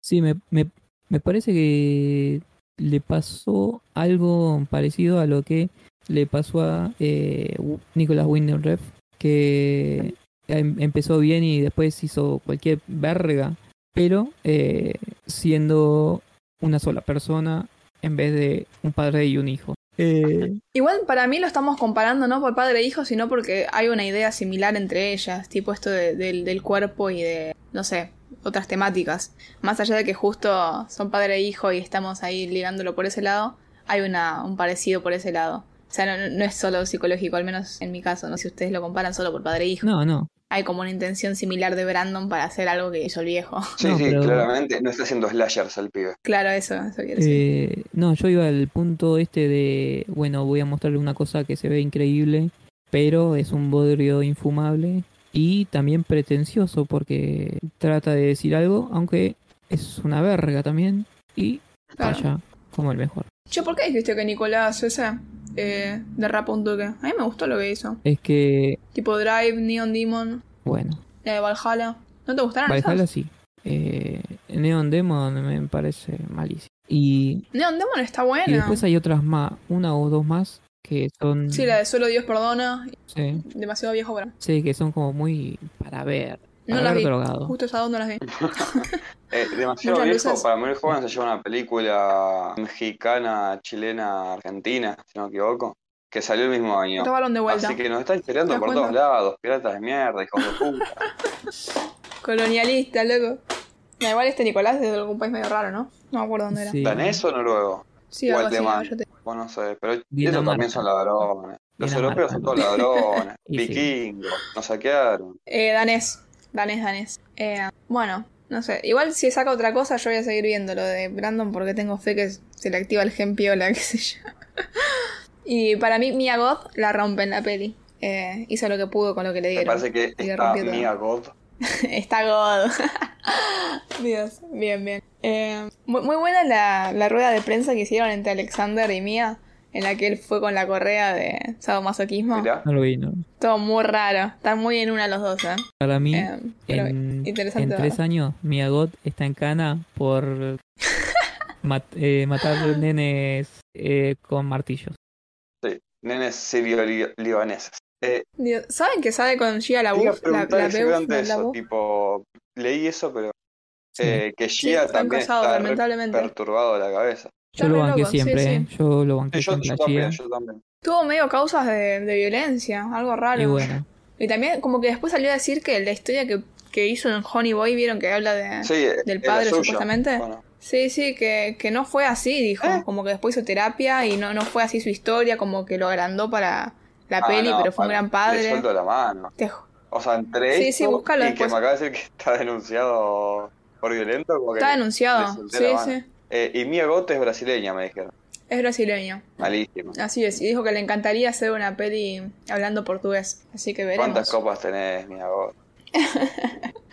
Hace poco me seguí con su peinador. El peinador de Mia Goth me sigue. Quiero Ya. que lo sepan. ¿cómo se llama? Bueno, entonces si a, una persona, Carlos. Si a escucharnos Mia Goth, que era un chiste mía, te bancamos mucho. No, no, yo la banco. Tengo una fanpage en mi propio perfil de Mia Goth. Así que en esas estamos. Bueno, ¿quieren que sigamos con otra? Eh, yo creo que venimos hablando de Mia Goth, claro, al cuadrado. Eh, y ya que hablamos de matemáticas, habrá que despejar la X, ¿no? Ah, película. Eh, bueno, tenemos esta peli X del 2022, como todas las que venimos diciendo, menos Infinity Pool, dirigida por Ty West. Que a Ty West tal vez lo conocen de... Sonó muy, muy Los Simpsons eso. Eh, lo conocen por VHS, por la primera de VHS, que está buenísima, peliculón del 2012. Eh, yo de él también vi The Innkeepers, que está... No, era una poronga. The Innkeepers era muy mala. Me la acordaba bien, pero era- ahora vi el coso y no era, era una poronga. Eh, y bueno, hizo X, la siguiente que es Pearl, y después la tercera que es Maxine, que todavía no salió. Eh, estas últimas que dije, X, Pearl y Maxine, son una trilogía que se completará con... Em, después, no sé si la conocen por, lo conocen por otra cosa. Eh, Eh, en una seguimos cosa- a un... Sí, No, está bien. Iba a ser el chiste que no lo conozco porque todos me mandan a su casa en una canción que me dicen Go West, Go West. No, bueno. Si te interrumpía, salía más gracioso el chiste, me parece. Sí. Dios. Eh, bueno, en X seguimos un grupito de, de jóvenes que están buscando un set ahí medio en el campo. La peli está pasando en el- los fines de los 70. eh, que buscan ahí un espacio para poder grabar una película pornográfica. Eh, tenemos en el cast, que me olvidé de mencionarlo, a Mia Goth, a Gina Ortega, que es la nueva Scream Queen, que la va a romper en todo lo que haga porque es una grosa. Y está en, en Scream 5 y 6, si no me equivoco. Y también está Kid Cody en el cast. Así que ya, si con eso no se las vendí. Ah, y se le ve la pija a Kid Cody. Así que Ah, si con esos datos no. Eso, eso es mentira. Sí, es mentira, mira, por Bueno, se favor. ve la sombra. No, pero es No. una prótesis más clara que Sí. la mano de Scioli, por favor. Yo elijo creer. Yo compré, compré. Eh, no, no, fue muy, muy lindo, muy lindo, muy linda sorpresa. Eh, que bueno, están buscando una, una locación ahí para hacer su, su película pornográfica y rentan como este, este ¿cómo se dice? El quincho de un grupo de, de un- de una pareja de ancianos del campo que son rarísimos. Eh, y en un momento estos ancianos los cachan ahí mientras grababan y se va todo a la mierda. Eh, eso por ahí. No la vieron, vayan a verla que a mi parecer está muy buena, para Dere no tanto. Y la que sigue es Pearl, que está buenísima. Y de Pearl no vamos a hablar hoy porque Dere no la vio y me parece una falta de respeto hablar de Pearl si no vamos a poder hablarla bien. Eh, así que la hablaremos en otra oportunidad cuando salga Maxine y se complete la trilogía. Eh, ¿Qué les pareció, Ex? A mí me gustó mucho. Tiene muchas cosas de la matanza de Texas. Em, Sí, la masacre. exactamente. Sí, sí, es verdad. Eh, todo ese panorama de, de campo y gente vieja rara me, me gusta mucho. Me acuerdo de cuando era chiquita viví la masacre de Texas, pero no la original, una remake. Eh, me había flasheado la idea de todo el pueblo conspirando por algo, en pos de algo. Eh, me, me daba pánico. Creo que si bien no viajaba mucho, me daba mucho miedo cuando viajábamos en auto y parar tipo en alguna IPF, que nunca en los pueblos yanquis, obviamente. Pero era tipo, no sé, ese pánico ahí de que toda la ciudad te esté mirando como turista, y carne fresca o algo así. Sí. Eh, igual Em. lo- te identifica mucho la gente del campo cuando vas a comprar con él. Sí, cuando vas con el mate rosa a pedir agua, descae las. Flaco, primero el tatuaje irreversible y ahora mi mate rosa. Si tenés un problema, lo arreglamos después de grabar. Qué bronca, loco. Envidiosos, eh. No, igual es una poronga ese mate, boludo. Me arrepiento tanto de haberlo comprado. Una poronga. Te absorbe medio kilo de yerba y se te quema todo el- la cerámica, te quema la mano. No, es, es una mierda. Es una mierda más terrible. Que Para, una cosa que iba eh, cortita. La casa es Sí. literalmente la misma de la masacre de Texas. ¿En serio? Para mí No. es completamente igual. Puede ser. Tipo, hay planos Seguro que a Ty West le encanta. Claro, sí. Claro. Lo busco, a ver. Pero bueno, mientras sigan hablando. em, bueno, Para, yo eh, primero, bueno, no, no sé, quería comentar algo que me pareció muy extraño, eh, que en la película se va perdiendo, pero en varios momentos usan un montaje muy extraño, que solamente recuerdo a Alice Ryder, eh, que es esto de No la vi. alternar entre una escena y la otra, tipo yendo y viniendo, como estoy en una casa y la siguiente escena es en el campo, casa, campo, casa, campo, Sí. casa, campo, y queda en el campo. Eh, que eso... ah, sí, sí, sí, pero rápido lo hace. Sí, sí, sí, sí. Está muy bueno. Que eso me, me Ay, ¿sabes que no me acuerdo de eso? Me pareció muy, muy extraño, por eso solamente lo recordaba a Alice Ryder y, y capaz, bueno, tiene algo que ver porque Alice Ryder me digo que, que es algo contemporánea a, a la época donde está ambientada la película, si no me equivoco, ¿no? Fines de los 60, Claro. principios de los Sí, 70 creo que sí, es. sí. igual. Sí, Eh, y, Sí, esta es del 79. y no, no quiero hablar de ella, pero en Pearl pasa algo parecido. Pero no ve. Para, no, no entiendo de qué están hablando, boludo. Tendré que una Es escena. eh, como una edición eh, que Sí. corta las dos escenas eh, rápido. No sé, no sé cómo explicarlo más. En vez de pasar de escena A a escena B, el interín de Sí. escena A a escena B hay como flashes de cada locación, tipo A, B, B, A, B, A, B, A, A, B. O sea, no tantas veces. Ah, pero tipo te van mostrando o, o mismo Claro. tipo cuando están pasando cosas en paralelo en dos lugares distintos sí, e intercalan mucho Eh, sí. Uh, justo dijiste eso y me acordé de. Hace poquito vi Vortex, la última porno, ¿eh? mm. Y me hizo pelota. No, me hizo, me hizo re mal. La pasé como el orto, boludo. Qué película de mierda. Pero bueno, sí, volvamos, volvamos a X. Em, a mí- a mí me gustó que los malos sean los viejos. Me gustó mucho toda esa idea. Y ay, los viejos, la vieja es Mia Goth también. sí ¿sabían? y el hijo es él El chabón no, ¿no? No sé. Porque A ver, voy a buscar. cuando están cogiendo, la vieja dice el nombre de- del tipo, o sea, de, del que es el productor, ¿o no? Ah, sí, pero no sé. Y además ambos parecen personas normales muy maquilladas, más que viejos. Claro. Sí, ma- mala- malísimo, malísimo el este. Sí. Eh, Después, además, ya con las fotos de ella de joven nos habíamos dado cuenta que era Mia Goth. Yo no me di cuenta. Mira. ¿Para cómo? Cuando se ven las fotos de ella de joven, es Mia Goth. Sí. Eso es. Ah, no lo vi a eso. Eh, cuando... Bueno, tengo que darle la vuelta. Tengo que verlo de la escena esta y de la foto ahora. Eh, una Eh. cosa que a mí me molesta son las películas en que los viejos son los malos. Porque es inverosímil que un viejo s- haga todas las cosas. Me hace acordar a Prisoners, ¿se acuerdan la pelista de Villeneuve? Que el plot twist Sí. es que la vieja la asesina y no hay chance que una vieja se pueda secuestrar nenes, o sea, es una vieja decrépita como... Pero bueno, No la vi, ahora me la spoileaste. Increíble. No, sí, la verdad que está buena, es un te peliculón. la spoileé. Te recago, bache. Eh, y también tiene referencias a Jason. Sí, es que está muy, muy enlazada con todo lo slayero. Aparte, Ty West es fanático. Creo que es productor de otras pelis. Siento que está muy, muy involucrado en el cine, pero como director no tanto. Ya les confío. Bueno, y eso es otra cosa Pero- clave de la película para mí, tipo, esta cosa del director claramente muy cinéfilo, con mucha referencia a películas clásicas, Claro. o sea, Masacre Texas es la más clara, y también esta Sí. cuestión que, esto creo que lo leí en tu, tu review, H, eh, una cosa muy como estetizada, si quiere, eh, como todos planos muy lindos, eh, como demostrando que, que está capacitado para hacer un slasher, pero filmándolo con onda y no como Charlie de sangre, ponele. Eh, no, yo no fui, ¿eh? Creo que no fui. Ah, ok. Ya te digo. Eh, después me interesa que vos, Milo, ponele que le fuiste un 11 más o menos. Dijiste que era la mejor película de la historia. Me interesa. No, no, a mí me gustó más Pearl. Pero bueno, sí, la segunda sí. mejor película de la historia. Eh, me interesa Sí. que, que me explique por qué te generó eso. Pues no entendí eso. No entiendo por qué alguien generaría tanto esta película. A ver. A mí también me gustó mucho. está ¿eh? poniendo. Pero Milo Está me dijo que era la mejor película de la historia. Vos, eh, que tenés el mejor película de la historia muy fácil, no lo dijiste. Lo digo si querés. No, no, A ver. Bueno, digan. lo voy a decir. De a, a. No, no. Eh, No lo digas, Macho. Eh, o sea, posta me. O sea, habiendo visto justo el año antepasado todos los slashers que me faltaban ver, Mm. como que desarrollé un, un amor por el género que lo vi reflejado en esta peli. En, no sé, guiños o forma de filmar o el plano a, a la cara de Jenna Ortega pegando el grito ahí de, de Scream Queen que me encanta.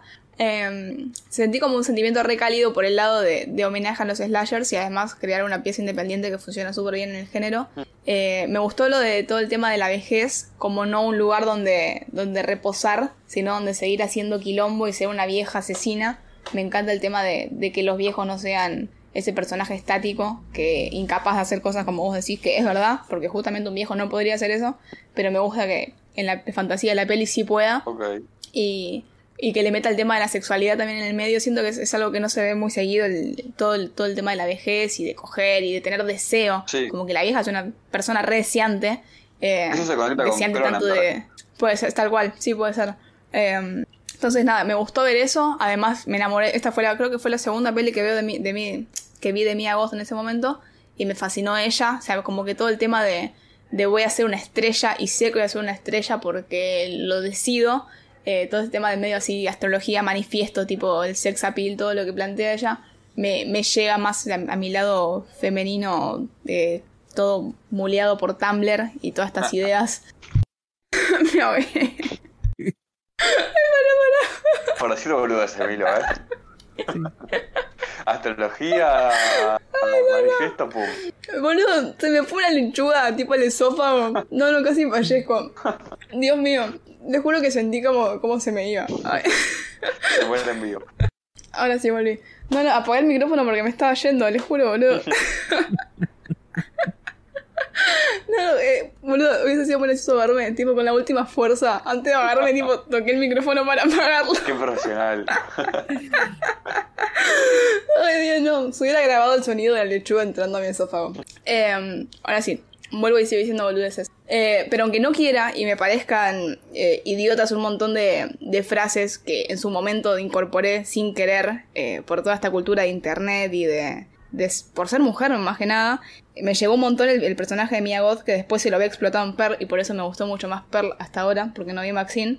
Eh, Y esta idea de decidirte y tener un sueño y que todo a tu alrededor conjuren que no, no la vas a pegar o no te va a salir, o sea, te cierran las puertas y además estás encima creciendo y estás seguís intentando pero fracasás y pasan cosas en el medio. Eh, así que por ese lado de tipo la, la- la feminidad y el sueño, no sé si americano, pero el, el sueño en general eh, me llegó un montón. Ex y más allá me llegó Pearl porque justo se enfoca en, en el personaje de ella, que fue lo que más me gustó de Ex y después lo pude ver exacerbado ahí. Así que espero que te sirva con, con casi mi muerte en el medio. Eh, estas fueron mis últimas palabras. Bueno, bueno, ahí. Dios mío. Eh, ahora tenés razón, película, un 10. Se funcionó. Ahora mira Pearl, por favor, te lo pido, así podemos hablar de, de las otras dos. Eh, yo creo que Eh. X, en vez de, a diferencia de, de Pearl, es una película Sí. que se da como para verla muchas veces. Que si la volvés ¿Serio? a ver, en, no sé, un año, la pega igual. Claro. A diferencia de, de Pearl, que me parece que está muy bien, pero Eh, para mí Pearl es muy intenso igual, ¿eh? Eh, Es medio drenante. No sé si la vería en el corto plazo. Sí. Eh, prefiero quedarme con las ideas que me generan además está, está muy bueno el personaje que hace.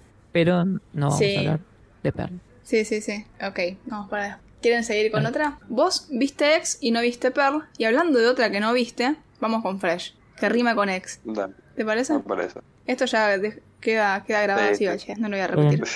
Eh, bueno, voy a repetir lo que dije hace dos minutos cuando Valle no estaba y le estaba contando de la trama a Dere. Fresh es una peli de, del 2022 dirigida por Mimi Cave, que si no me equivoco, esta es su primer película porque acá en Letterboxd aparecen cosas, cosas medio raras, ¿viste? Cuando son las, no sé, los cortos de los directores. Así que me parece que es su primer película. Eh, protagonizada por Daisy Edgar Jones y Sebastian Stan, que Daisy Edgar Jones es la versión de donde sea que es ella, no quiero decir yankee porque capaz no es yankee, ando a ver, es británica, ahí va.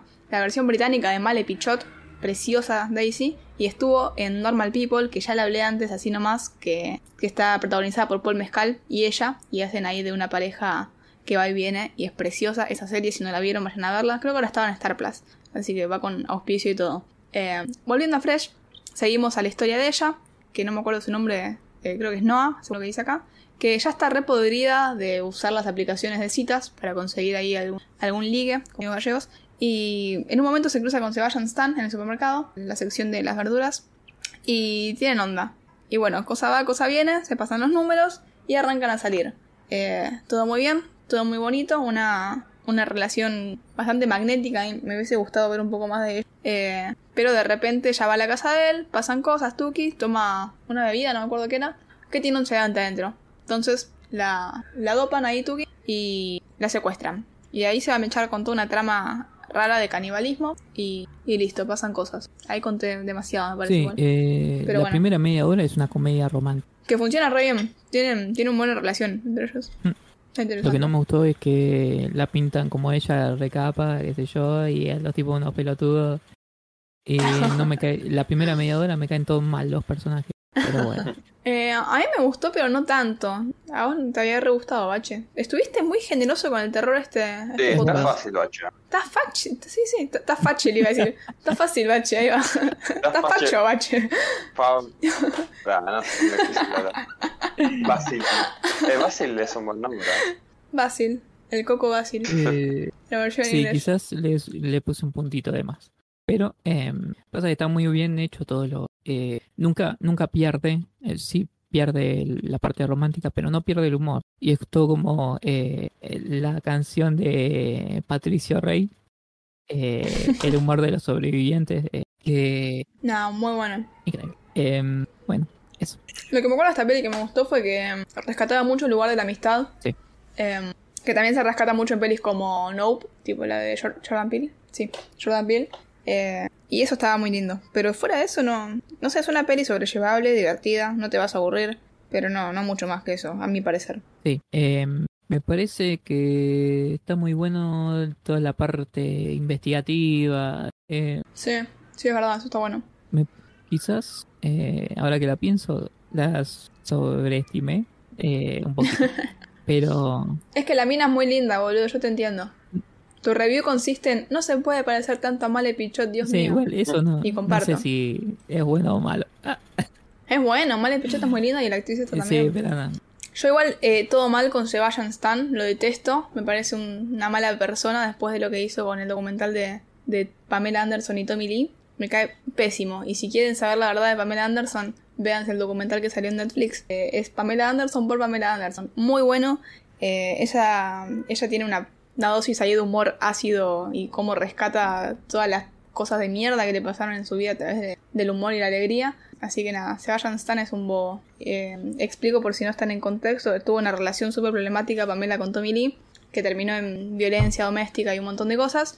Y la serie Tom y Pam, que salió en Star Plus, está protagonizada por él, a pesar de que Pamela Anderson les dijo, yo no quiero que se haga esta serie, no quiero revivir este momento de mi vida, les chupó a todos un huevo, y la serie trata so- sobre este momento y sobre lo que le pasó a ellos, que era que se liquió su sex tape, y fue como la primera sex tape grosa del, del mundo de la farándula, y la pasaron como el orto. Una mala el persona. Te dijeron que no y lo hiciste igual. No, él, es- él es el Tommy Lee, digamos. Hace de Tommy Lee en la serie. Así que... bueno, pero tanta culpa no, no sé. tiene. Y pero es un bobo. Si tenés para elegir otros proyectos, estás ahí en Marvel Avengers, un montón de pelis piolas. Eh, ¿Para ¿en qué Marvel hacen? de quién hace? Eh, no veo Marvel, Sí, no sabía decirte. Es Falcon, creo. No, no, cualquiera, el- Falcon no es. Es el Falcon amigo de. Eh, No, no, están completamente equivocados. Es el amigo del Capitán América. el que tiene el brazo Ah, de metal. Claro, Iron Man. Ah, no, para, se llama James Bucky Barnes, Winter Soldier. el Winter Soldier. El soldado del invierno. No, acá somos Team Verano, Bueno. tómatela. Eh, ¿Cómo era que había dicho el, el flaco este? Eh, El Falcon y el invierno. Eh, no sé, No, a mí me ha gustado mucho y es lo único que tengo para decir. Che, véanse el documental de Pamela Anderson. Posta está muy lindo. Lo recomiendo tanto a ustedes como para los oyentes. Eh, me emocioné muchísimo. Qué mujer. Si quieren, seguimos con, con la otra. ¿Querés hacer el enganche de Ere? Sí, si hablamos de comer a gente, como en Fresh. ¿Y si qué nos enfatizamos eso? En Fresh. Tipo, somos un desastre. No hablamos de eso en Fresh. Ahora quiero decir algo sobre Fresh. Eh, Nos faltó sí, algo. eh, me, me parece que toman decisiones, alguna que otra, bastante tontas. Eh, como cuando le de... Le diste cuatro estrellas, bache. Sí. Pero se parece mal el pichot. Pero mal el pincho. Eh, cuando lo llama por teléfono a, a la amiga y le suena en el celular, en el bolsillo, eh, esa como es como una mala, una decisión tonta. Y otra que me parece rara es que le tiene la contraseña del teléfono, supuestamente, y eso nunca lo muestra. Raro todo. Hay un par de cosas como que quedan en el aire. Y la peor, la peor de la película es que la, la mina que te muestran que es casi una esclava del tipo, eh, la rubia me refiero, Ujú. que después es como la, la jefa, qué raro. Y yo pensé que, viste que la mina esta, Pichot, está leyendo una revista que ve un mensaje. Sí. Yo pensé, aunque quizás sea así, que la que había escrito el mensaje es la rubia. ¿Es así? ¿O estoy? No me acuerdo. Bueno, Sinceramente no me acuerdo. La vi ni bien salió y ya me lo olvidé. bueno, le pone un mensaje tipo, aprovecha que, que le gustas Claro. y firma a Raquel. Y, y yo pensé, bueno, acá hay otra piba que también está esclavizada, que se- y, y no sé si al final era o no era. Claro. Ah, bueno, Eh, Ah, ¿no, ¿no he sido como una mina antes? Bueno, no importa, no sé. Voy a tirar sí, cualquiera. posiblemente. no lo sé. Sigamos con la otra, ahora sí, de la serie enganche, por favor. Incómoda. Bueno, en Fresh se comían a personas. eh, y hay otra película del año pasado en la que se comían personas. Película que me sorprendió que le dieron una importancia muy grande festivalera el año pasado. Eh, Bones and All era, ¿qué se llama? Sí, así. De Luca Guadagnino, Guadagnino, no sé cómo se llama, el tano este medio payaso. Guadagnino. Bueno, Guadagnino. el, el loco ese que le dieron para abrir Venecia, si no me equivoco. Para cerrar Mar del Plata, para...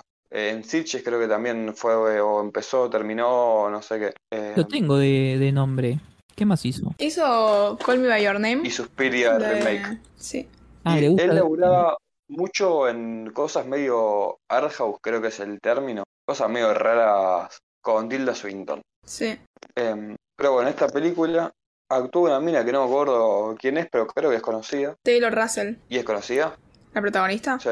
Eh, yo no la conocía, creo. Ah. A ver, ya te digo si vi otro de ella. Eh, al director le gusta mucho mostrar a Chalamet haciendo Sí, cosas. Chanchadas. sí, eh, eh, y eso iba a decir. Y después está el payaso de Chalamet, Qué mal que me ¿Por qué la- tanto Qué odio? mal que me cacho la- Ah, eh, otra cosa. Ay, yo lo banco. A Eh, mí me gusta. el personaje es, es de época. Es, no me había dado cuenta como hasta la mitad de película. mitad de película. Em, Sí, eso ay, a mí me molesta, pues, Bache, para vos, ¿por qué es de época esta película? Pues yo tengo una teoría. Porque no hay celulares y hay teléfono. por el- Claro, pero la- digo, ¿a qué se ve la decisión de que no esté, actua- no esté en la actualidad y sí en este pasado? yo tengo una teoría. Eh, nada, el indie este, aesthetic, eh, eh, cool, eh, GIF de anime, eh, cassette. y cosas Sí, así. completamente de acuerdo y eso me enoja mucho. Pará, pará, no, no entendí nada de lo que dijo H de Se vuelta. te, dio, se te dio perfecta. Porque es un vende humo No. que quiere hacer Ahí todo va. lindo. Entonces, la película, eh, en vez de ser una película seria, descansa en pongo a Chalamet en cuero en el atardecer, escuchando New Order en un eh, Walkman. Y la gente aplaude. Claro, ahí va. Y la piba eh, también es como un estereotipo, ¿viste? El, el vestidito, la musculosa y la campera gigante y el flequillo mal cortado Claro. y las botas. Es como, es idéntico a personaje este de León el, el profesional. Yo a los 17. ¿Qué? Yo a los 17. Nefasto, nefasto. Pero sí, está lleno de esas cosas. Cualquiera. Bueno, dicho todo esto, a mí me gustó la peli. Yo quería comentar, a mí me gustó. Eh, bueno, pero fuera de, de sus críticas, ¿qué les pareció la, la historia más allá de la No, me gustó estética? mucho. Eh, la parte de terror está muy buena, está muy bien hecha. Eh, yo no me fumo eh, todas las pelotudeces esas. ¿No la marcaste como que la viste, Bache? Aparece como que la querés No, ver. porque la vi hace, creo que hace seis horas, no, más. Ah, ahí y va, después ok. me tiré a dormir. Eh, Claro. no, em, me gustó mucho el personaje este de, del viejo que habla en tercera persona, que es también un estereotipo, Eh. pero un estereotipo que yo banco, porque me causó mucha Sí, sí, gracia. Sí. Em, Qué viejo de mierda ese, caso. Nada, re- increíblemente turbina. Eh, y todas Sí. las cosas de miedo eh, están muy bien hechas. Los otros dos locos, que uno es una especie de caníbal, Fake, tipo, simplemente por el hecho de querer comer personas. exacto, eh, pero es Claro. como un, un psicópata. Sí. Y la pareja del otro. Ustedes dirán, esa gente está re loca, está muy lejos nuestro. Hace poco se hizo viral un perfil de Twitter de una asiática que se comía su, su Lo vi, propia lo vi. mutilación. El peso de mentira. Fue la, Es mentira. fue la peor tarde de mi vida, la pasé muy Mira, mal. hablando de- no, me la recomí. Del negro de, de X en bola, lo, Sí. exactamente lo mismo. Hizo una Kit Cudi. claro. Eh, em, para, y una cosa de estos personajes que estamos mencionando, es una road trip que va a road movie que van apareciendo personajes llamativos. Eh, yo no sé si soy, o sea, me pareció a mí, pero puede ser que la mina tenga una especie de tendencia a confiar en la gente hegemónica y a desconfiar en la gente no hegemónica. Como que aparece un tipo medio feo y la mina da secuencia y se va a la mierda. Aparece el Chalamet matando a una persona y dice, ah, mira qué buen pibe, che. Dios. Puede ser, puede ser. Eh, y me cae Eh, todo um, cuando va a ver a la vieja, güey. Sí, yo iba a hablar de eso justo. Eh, me pongo de pie a la gran Chloe Sevigny, la amo con todo mi corazón, qué mujer. No esperaba, no esperaba verla ahí, boludo, no sabía que estaba en el cast. ¿Qué, qué es ella? ¿Qué? Me flashé mucho. Eh, sí, horrible, terrible su, su participación. Un cagazo. Eh, no sé si iba a decir algo más, yo solo quería mencionar que... Sin extremidades da mucho miedo, pregúntenle a Scioli. No, Segunda bueno. vez que menciono Para ustedes vieron la... Sí, esta es una premonición de la candidatura 2023. Eh, ¿Ustedes vieron las, la el documental, bueno, falso documental de Poughkeepsie Tapes? Uno de terror también. No. ¿Y el asesino de Poughkeepsie? ¿No? Bueno, eh, al final se los voy a spoilear. El documental está buenísimo. Seguimos como la historia inconclusa de un asesino para, para, para, en para, este para, pueblo para. que se llama... Es la que no se Sí. sabe quién es el director. No, no, se sabe, creo. Bueno, pero había una Creo. como es como esas películas de internet que después son otra cosa. No, no, no, no tiene nada raro. Es una peli normalita. Pero la peli me dio mucho, Pero- mucho miedo. Pero no es de esa que entre- entrevista gente que parece de verdad. Sí, sí, es esa. Ah, bueno. Pues no sé si hubo quilombo con su director y no se sabía y fue parte del misterio. Claro, claro, eso. Estaría bueno, claro. Pero acá dice que es John Eric Dowde, director. La peli es de 2007. Puede ser que se haya hecho en ese momento o algo así. Eh, no. aprovecho sé. esto para decir que se acuerdan de la chica de A nadie le importa. Bueno, Sí. eh, ahí una hizo la tesis y la otra actuó Sí. y eh, está muy bueno lo que hacen. Eh, y Ah. viene por Algo por ahí. Eh, después Ok, si consigo el link sirve. lo paso. Dale, no lo subieron Dale. a su canal de YouTube, sí. Eh, no, no porque está en un canal aparte. Ah, mirá vos. Que la idea es eh, verlo como si fuese un blog, Claro. eh, pero re- como real. Sí, eso Claro, claro. es, hay mucho para explotar ahí. Yo sé mucho, tengo un proyecto acá, mira, lo voy a hacer público porque necesito hacerlo público porque no lo voy a hacer nunca, así no muere conmigo, Bien, lo bien. filma. Eh, Sí. un, una serie de videos blog así en un canal fake que sea de un tipo en crisis por las nuevas formas de hacer arte y de cómo el cine quedó viejo. Es. Pero, ¿es un chiste? Hay un montón de canales así. ¿En serio? Decime. O sea, hay sí. muchos boomers quejándose. No, No, no, pero, pero. no te digo tipo un, eh, un señor hablando de la cámara diciendo el cine ha muerto. Estoy diciendo un chabón ¿qué que dice, decís? bueno, voy a filmar mi vida porque quiero expresarme, pero no puedo expresarme en una película porque no tengo guita, es muy difícil, qué sé yo, así que me voy a filmar con los pibes. Eh, y ahí tienes que meter ahí, yo tengo unas ideas, pero no, no te voy a decir qué, pues mira si lo Patente pendiente, pendiente. Ah, y otra cosa sobre el documental de la chica de La Plata es que lo promocionaron, eh, la actriz lo promocionó diciendo, vean esto que hice y no sé qué. Y resulta que el personaje que hace es como muy psicópata, pero no dijo nada sobre eso. Y mucha gente le preguntó, che, ¿qué onda? Muy bueno. Eh, ¿Qué estamos hablando? Bueno, Ah, yo estaba contando de Poughkeepsie y se empezaban a contar Sí, cosas. Pokémon. Porque- sí, ahí va.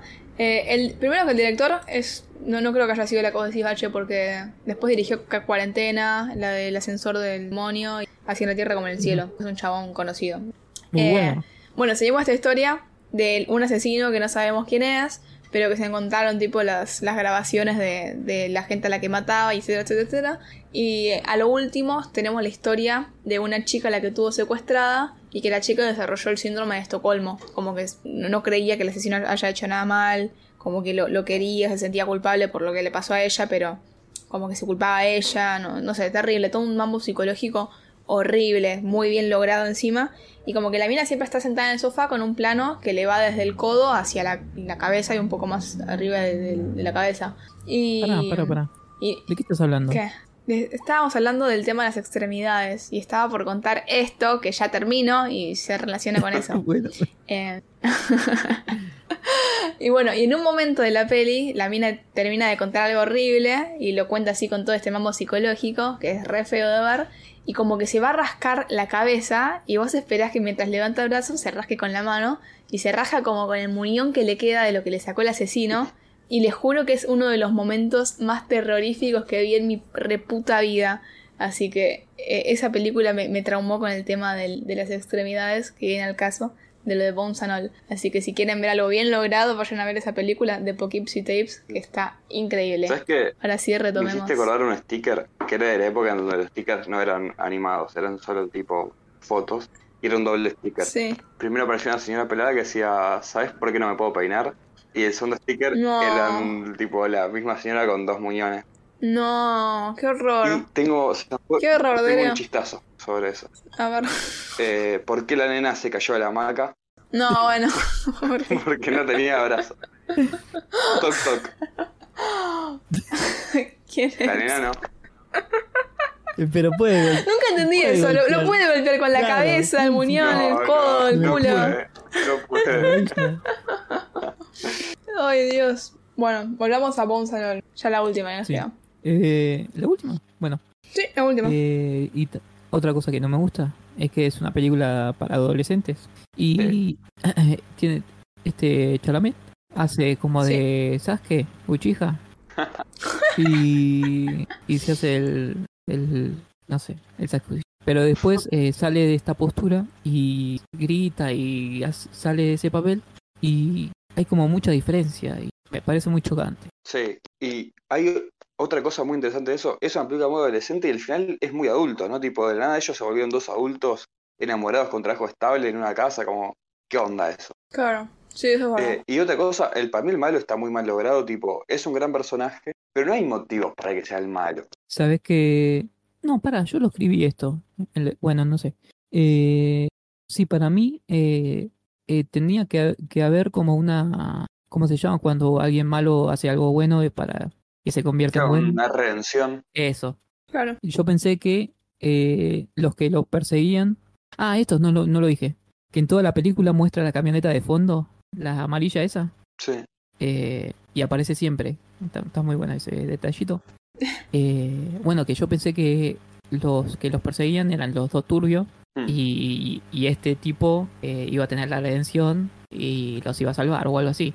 Y Claro. eh, Es que eso, eso estaba bueno, pues el viejo este para mí era un turbio tranca, para mí era un buen tipo, qué sé yo. eh, para mí era un Eh, los otros eran, eran lo que estaba mal en la cabeza. Mm. Eh, ¿Para qué te iba a decir? Ah, y otra cosa malísima. eh, ¿Cuánta gente tiene la misma pulsera en el planeta? Va, creo que era una pulsera, un coso de pelo, no me acuerdo qué era. Ah, el pelo, cierto, para el tipo que coleccionaba los pelos. Eh, ¿Cuánta gente tiene el pelo igual como para que por el color del pelo, la trenza del pelo pueda distinguir? Sí, a sí, sí, sí. boludo? Claro. Malísimo. Eh, yo creo que me gustó la peli porque me quedé con esa idea de, de la relación. O sea, me, me gustó más como una peli de amor que como toda la trama que tenía ahí de fondo, que es medio falopa. Eh, y dentro de esa falopa igual me gustó mucho el, de- el personaje de Klaus Sevigny, que, que era muy, muy feo. Pero como esta idea de, de consumir al otro, de- del canibalismo, de, de la vida y la muerte y el amor, siento que puede elaborarse ahí algo lindo. Eh, en relación a esto, ¿no? Justamente al amor de, de pareja y, y que a veces es tan intenso que, que no es como que te lo querés comer, pero esta idea de absorber al otro, como que no tiene que haber algún, algún balance ahí entre, ese, entre esa explosión de sentidos de, de querer justamente absorber al otro, o puede traducir también esto en un aceptarlo, eh, y me, me dio mucha risa el título, o sea, Bones and All, como aceptarlo del todo, como la, la forma más, más lograda de, de a- a- tener algo del otro en, en vos, más allá del sexo, sea consumiéndolo literalmente. O sea, creo que me gustó más por la idea, pero sí la trama es, es medio rara. Sí, es, extraña. También en inglés me imagino que estaba un poco el chiste de Eat Me XD, ¿no? ¿Cómo? Ah, claro. Ahí va, perdón, perdón, me llevé con delay el- el- la traducción. Eh, ahí va, ahí va.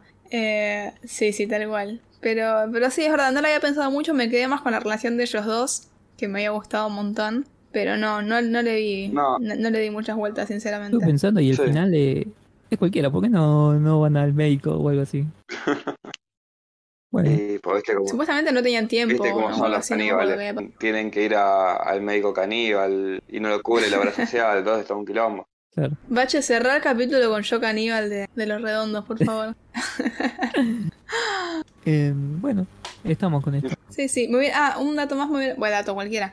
Eh, un comentario más. Me hubiera gustado verlo al cine. Siento que le hubiera prestado mucha más atención y que el primer giro de la peli me, me hubiera sorprendido mucho más que lo que me sorprendió. Porque yo pensé que era una peli de, de drama, tipo road movie tranca. Ni siquiera había leído el, de qué trataba y dije, no, esta no la voy a ver. La veo cuando salga. Y cuando la arranqué a ver y tuvo esa escena que te marca el tono Sí, de la peli, por buena dónde va a ir, me, Sí, está muy bueno. Sí, está muy buena. Me quedé helada, te juro. No, no me la esperaba ni a palos. Eh, así que me hubiera gustado mucho ir al cine. Que eso también, por eso yo creo que hay una cuestión sexual. O sea, acá hablo claramente desde el prejuicio y la mirada masculina sobre Sí. los pellados pardos y femeninos, pero Sí. medio el descubrimiento de comerse una piba, yo lo vi por ese lado, pero bueno. Sí, sí, re. Puede, puede haber una. Sí, sí, es verdad. Eh, no lo había pensado. Pero es re, es re normal encima. Si le preguntas a cualquier piba, tengan probablemente ese estilo. No de ese estilo, sino Pero, de ese o sea, estilo. ¿qué amigas tenemos? Y yo te contara, piba. Escríbeme las cosas que se hacen. Dios, y había un comentario en Letterboxd que me había dado mucha risa que era si tuviera una moneda por cada vez que eh, Timothy Chalamet trabajó con un caníbal tendría dos, lo cual no es mucho, pero es raro que pasara dos veces. Eh, qué locura, todo el quilombo con Armie Hammer y todo eso. Eso que quedó Estar igual, enterados, ¿está ¿no? chequeado? Está chequeado y él hace poco salió a hablar y dijo como tuvo muchos traumas, que había sido violado por un cura, por un cura o por un obispo cuando era chico, había sufrido una violación, entonces como su forma de tener control en el sexo era desarrollando estas prácticas masoquistas y como que no habló mucho del canibalismo, pero sí habló más que nada de, de las acusaciones por sadomasoquismo y esas. Así que lo admitió de una forma. Primer paso. Sí, sí. Pero nada, qué extraño. La verdad que el mundo de Hollywood y la gente con plata es punto para Brandon Cronenberg. Sí, es verdad. Eh, no sé, ¿queda algo más para...? Mm, Creo que no. Yo creo que abarcamos, abarcamos bien las pelis 22 Queda tiempo. de Queda terror. tiempo. Eh, ¿Nos falta alguna película? No nos faltó ninguna. La que sacamos fue Huesera, porque yo no la vi. No sé si vos la viste, Bacha. Sí, sí. Ah, vos la viste, como quieran. Cerrar ya. Dos horitas estamos. No, vamos a hablar de huesera. Bueno, bueno. Porque no hay mucho tampoco. Ay, contá de qué se bueno. trata. Que No, contalo tengo. A ver, Huesera, si no me equivoco, la vi hace eh, noviembre, la vi, así que pasaron cinco años, pasaron al medio. Bueno, las cuentas Eh. entonces. Dale. Eh, bueno, Huesera, del año 2022. Sí. Bueno, eh, dirigida por. Un mexicano, lo conocen. Bueno, ah, mexicana, sí. Eh, sí, yo la, la arranqué a ver. Eh, ya. mm, Es raro, porque no me gusta mucho lo, lo que hacen los mexicanos. ¿Es racista? No me importa. Sí, menos la comida, estoy de acuerdo. Eh, el chavo está muy bueno. Eh, bueno, cuenta la historia de, de una parejita que eh, quieren tener un hijo. Y eh, nuestro personaje principal es la eh, señora de la casa eh, que empieza a tener como miedo a cosas raras. Ve gente que hace movimientos extraños con el cuerpo, medio como si fuesen arañas. Eh, eh, y yo entendí, eh, bueno, eh, quieren tener el hijo, eh, lo tienen y ahí se pudre todo. Hasta ahí el argumento. Ahora bien, con spoiler. Eh, yo creo que yo entendí que la que le hizo el gualicho es la, la que era la novia o la no sé cómo. Y la ex. Claro. Eh, yo entendí eso, eh, pero eso nunca se queda, deja en claro, eh, porque era tan simple como que una de las brujas le la señale o algo así, pero eso nunca pasa. Y hay dos apartados que como en la última película que hablamos, los huesos y todo, pasa algo parecido. La primera, no sé, media hora, ponele, es muy difícil de ver porque está muy... los mexicanos tienen como una cultura de telenovela y eso lo llevan a suerte también. Eh, suerte, eh, la tenelo, la tenelo, telenovela eh, es arte, pero me refiero al cine. Eh, y bueno, ahí está un poco sobreactuado y se nota que el director les dijo, bueno, vos haces esto y vos haces esto y lo hacen al pie de la letra. No es que hay, hay, es difícil de, de ver. Pero las partes de terror son muy, muy buenas. Igual que en la última película que hablamos. Eh, el, lo- el imaginario, eh, los efectos también. eh, esto de que se rompe un, un hueso cuando se lo quiere sonar. Sí. Es zarpado. eh, y el, este, el miedo de, de que alguien te agarre del pie cuando te quieres subir a la cama. eh, también. Muy bueno. Y todo este imaginario de, de- del mundo de los espíritus, que son Sí. es una bala, una bola de, gente, eh, está muy bueno. Y la, la, la, la mina en llamas. eh, es muy un nivel muy alto en eso, pero que tiene que contrastar con la otra parte que es una verga. Estoy de acuerdo. eh, inclusive el bicho, boludo, está muy bien logrado. Mm, sí. Eh, el movimiento que tiene esto como todo quebrado, doblado para los costados, para atrás. Medio exorcista, la escena esta que baja por las escaleras, la, la nena. Sí, Eh, sí, sí. Y eso yo creo que está eso muy muy bien logrado. Encima es interesante porque tiene esta cuestión de mezclar eh, una cosa de terror más psicológico, Bebé Rosemary, por ejemplo, con eh, esta cosa más visual y a su vez una mezcla de algo, si se quiere, más eh, latinoamericano con algo más general del terror. Porque esto de, no, no sé bien cómo, cómo encararlo, pero sería una especie de mezcla de religión pagana con el cristianismo, pero a su vez es un cristianismo bastante particular, tipo todo este, el flash de, de la Guadalupe en, en México, como que no sé hasta qué punto es eh, canónico con la iglesia, y no sé hasta qué punto lo hacen cualquiera, digamos, lo- los mexicanos. Eh, y creo que todo eso está bien incorporado eh, en, en la película, tipo, se, se crea un mundito interesante. Esto de la huesera como que, como bicho medio mexicano, medio cristiano, me parece que, que, no sé, da, da juego, como que es una especie de mitología interesante. ¿Sabes lo que es un, una huesera? No, no. No, yo tampoco. Ah. Eh, pero, no, y encima a mí me, me gusta mucho sonarme los dedos, entonces como que estuve en la primera mitad de la película sonando los dedos ahí como muy feliz, y la segunda fue, por favor, que no me den ganas de sonarme los dedos, pues estoy mal. Totalmente. Eh, tenía algo más para decir, pero no me acuerdo. Eh, yo diría que están buenos los temas de la peli, que son medio Sí. ahí pesados, Hay una banda argentina, ¿no? parecía, ¿sí? Y Mirá, eh, para mí la mina parecía a Anabela Cartolano, boludo, la cantante de las ligas. pero capaz sea un poco, nada, no sé, medio cualquiera, me parece. Ah, yo pensé que tenías información de las bandas que sonaban, pero bueno. No, es que sabes que inclusive me acuerdo que me quedé hasta el final de la peli, viste cuando te quedas hasta el- los últimos segundos de créditos porque es donde están las canciones. Y justo me prendieron las luces del cine y como que vi así nomás y después me quedé hablando con el parece justo a la salida del cine y me olvidé completamente el nombre de la banda. eh, que los quería buscar, así que no sé. Pero está bueno, boludo. Sí, el final me gustó mucho, que es como razonable. Eh, ah, esto, eh, los personajes malos, eh, como la hermana, ponele, o la madre, son como muy, eh, es como la peor persona del mundo, pero, pero la cara nomás. Eh, ya no, no hace falta que, que actúen. Y la, la, la tía, que es como buena, también tiene, tiene como muy, ya sabes eh, lo que esperas de viéndole la cara, ¿no? Sí, eso muy Cris Morena también. Va, Cris Morena no, eh, Virgen de Guadalupe, no sé cómo se llama el programa mexicano. Mm. Eh, hay una palabra que eh, explica eh, exactamente eso de, de la unión entre la religión cristiana y lo, lo au- autóctono, pero en este Claro. momento no me acuerdo. ¿No es paganismo eso? No, no, no, porque adaptan la cultura eh, del lugar. Onda, ¿lo viste alguna vez al, al Jesucristo negro? Claro, sí. Bueno, O el coreano de Comando Especial. Eh, bueno, a ver, eso tiene un nombre, Ok, No. mira. nada más. Bueno, eso. Yo como terror latinoamericano la banco, me gustó. Sí, sí, yo también. Estuvo muy centrada en nuestra lista, ¿no? Sí. ¿Hubo algo raro no? Eh, o sea, sin contar justamente la de Jorge y esta, eh, sí, estuvimos muy yanquis, así que Peguero nos estaría bardeando, porque justo ayer me pasaron que, que estuve peleando con Cristian Ponce y con Cocholomo, porque. No, con Cocholomo se peleó por otra cosa. Con Cristian Ponce se, se barrió porque Cristian Ponce puso su top de terror y eran todas yanquis. Y Peguero dijo, aguanta Argentina, papá. Ah, ¿y vieron el sinvergüenza este de Ginás? Qué tipo insoportable, ¿eh? Yo lo veo, ¿viste?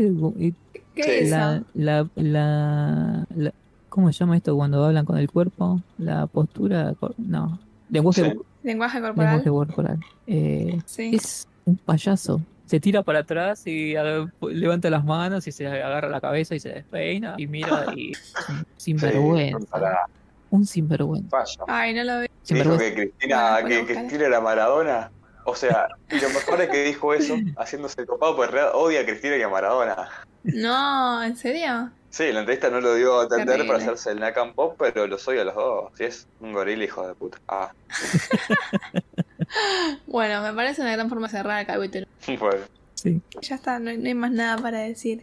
Bueno, este fue el capítulo de esta semana. Si les gustó ya saben qué hacer, no voy a ponerme a repetir lo que... ¿Tenemos todavía el, el audio que va en el medio, Bacha? Perfecto, así que ya lo habré dicho en el pasado si todo salió bien. Nos estamos escuchando la semana que viene o cuando salgamos. que no va a ser la semana que viene, así que mucha suerte, que les vaya bien. Chao, chao. ¿Les puedo pedir un abrazo? Así hoy simbolizamos este día del amigo con este abrazo.